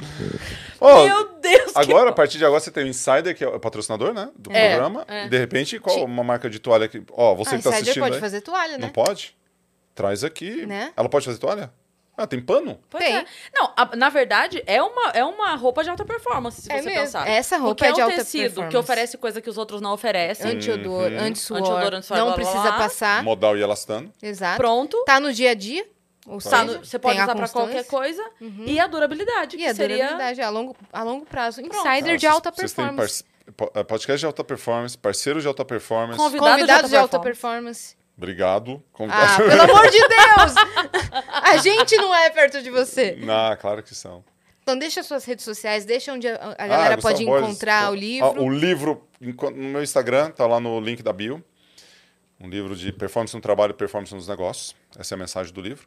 É, as redes sociais, coloca Gustavo Borges lá, acha lá, né? Tem um monte. Acha cara. fácil, Gustavo.com. Tem um azulzinho, tem um azulzinho, acha Tem, fácil. arroba Gustavo.borges, aí no YouTube, nas coisas todas. Gustavo, Gustavo Borges, põe lá e acha. Top. E ouve as lives. Ouve as lives, toda terça-feira eu tô lá. Amanhã, ah, amanhã eu vou fazer com o Roberto Tranjão. uma- É que agora tô numa semana de pré-lançamento, então eu tô fazendo muitas coisas aí. Amanhã eu vou falar com o Roberto Tranjan de manhã, que escreveu o prefácio do meu livro. Às sete e meia eu tô falando com ele. E às seis da tarde eu vou, antes de ir lá pro Joel, eu vou falar com o Marcos Marques. Marcos Marques, conhece Marcos Marques? Acelerador empresarial, um super empreendedor aí, jovem empreendedor. Mais uma dica aqui para trazer, ó, anota aí para trazer o Marcos. Marcos Marques. Boa. O próprio Roberto também, um cara brilhante, autor de livro. E o Marcos, à tarde a gente vai, fazer, vai falar sobre, sobre empreendedorismo no meu canal do Instagram. Essa semana, aí eu, eu encerro. Eu tô até pensando em cancelar minha, minha live da terça que vem. Será que eu cancelo ou não? Não. Não, né? Não, tem que manter a, a A frequência. consistência. A consistência. É, eu isso. mantei, eu tô brincando. Mas, mas a exceção, ela afirma a regra também, né? Como é que é? Se você tem um dia só de exceção, a exceção, ela firma a regra. Então, uma vez pode falhar. Uma Pode. vez só. É, mas é planejado, né? Planeja Planejado não fazer. Não pode. fica assim, acorda e fala, ah, não quero. Não, É. acorda faz. É. Exato. né? Ter preguiça na noite anterior também não dá, né? Então, assim, ah, na semana que vem. Porque eu olho assim, pô, vou viajar na semana que vem. Então eu faço a live, eu não faço na terça, eu faço na quarta. Boa. E eu já fiz duas lives no aeroporto. Duas no aeroporto. Ligo a live, ó, tô embarcando agora aqui, mas a mensagem. Aí é uma live de 15 minutos, 20 minutos, pá, Caraca. pá, pá. E faz acontecer. Faz acontecer. É isso aí. aí. não tá no YouTube, né? Não tá lá, mas tudo bem, mas, Mas, tá, Mas tá feito. acontece. Mas o acontece. público sabe que você tá presente. tá presente. Valeu, Gustavo. Muito legal Obrigado, mesmo. turma. Foi um prazer, viu? Então Vocês siga são o umas Gustavo queridas. Borges. Obrigado pelo convite. aí. Ô, obrigada, Uma valeu. honra ter você aqui. Se inscrevam aí no canal do Vênus pra gente chegar logo a um milhão de inscritos, ou pelo menos em 900 mil pra gente dar outra festinha, né? Sim, a gente tá com nossa saudade de comemoração. festinhas. Né? De salgadinhos, bolinhos Quantos- e quantos confetes! Quanto, quanto tá aí, Vitão? Quanto? 880. 880 mil? Aham. Rapaz. Tá quase 900 mil. E depois rumo a um milhão, que aí vai, vai ter festão, tá? Vai ter festão e muitos de vocês poderão concorrer aí, Boa. né? É isso. E segue a gente também nas nossas redes pessoais sensuais. Aham. Cris Paiva com dois S e Asi Assine, segue a gente lá. Amanhã a gente tá aqui de volta com a Luísa Posse, tá bom? Um Beijo. beijo.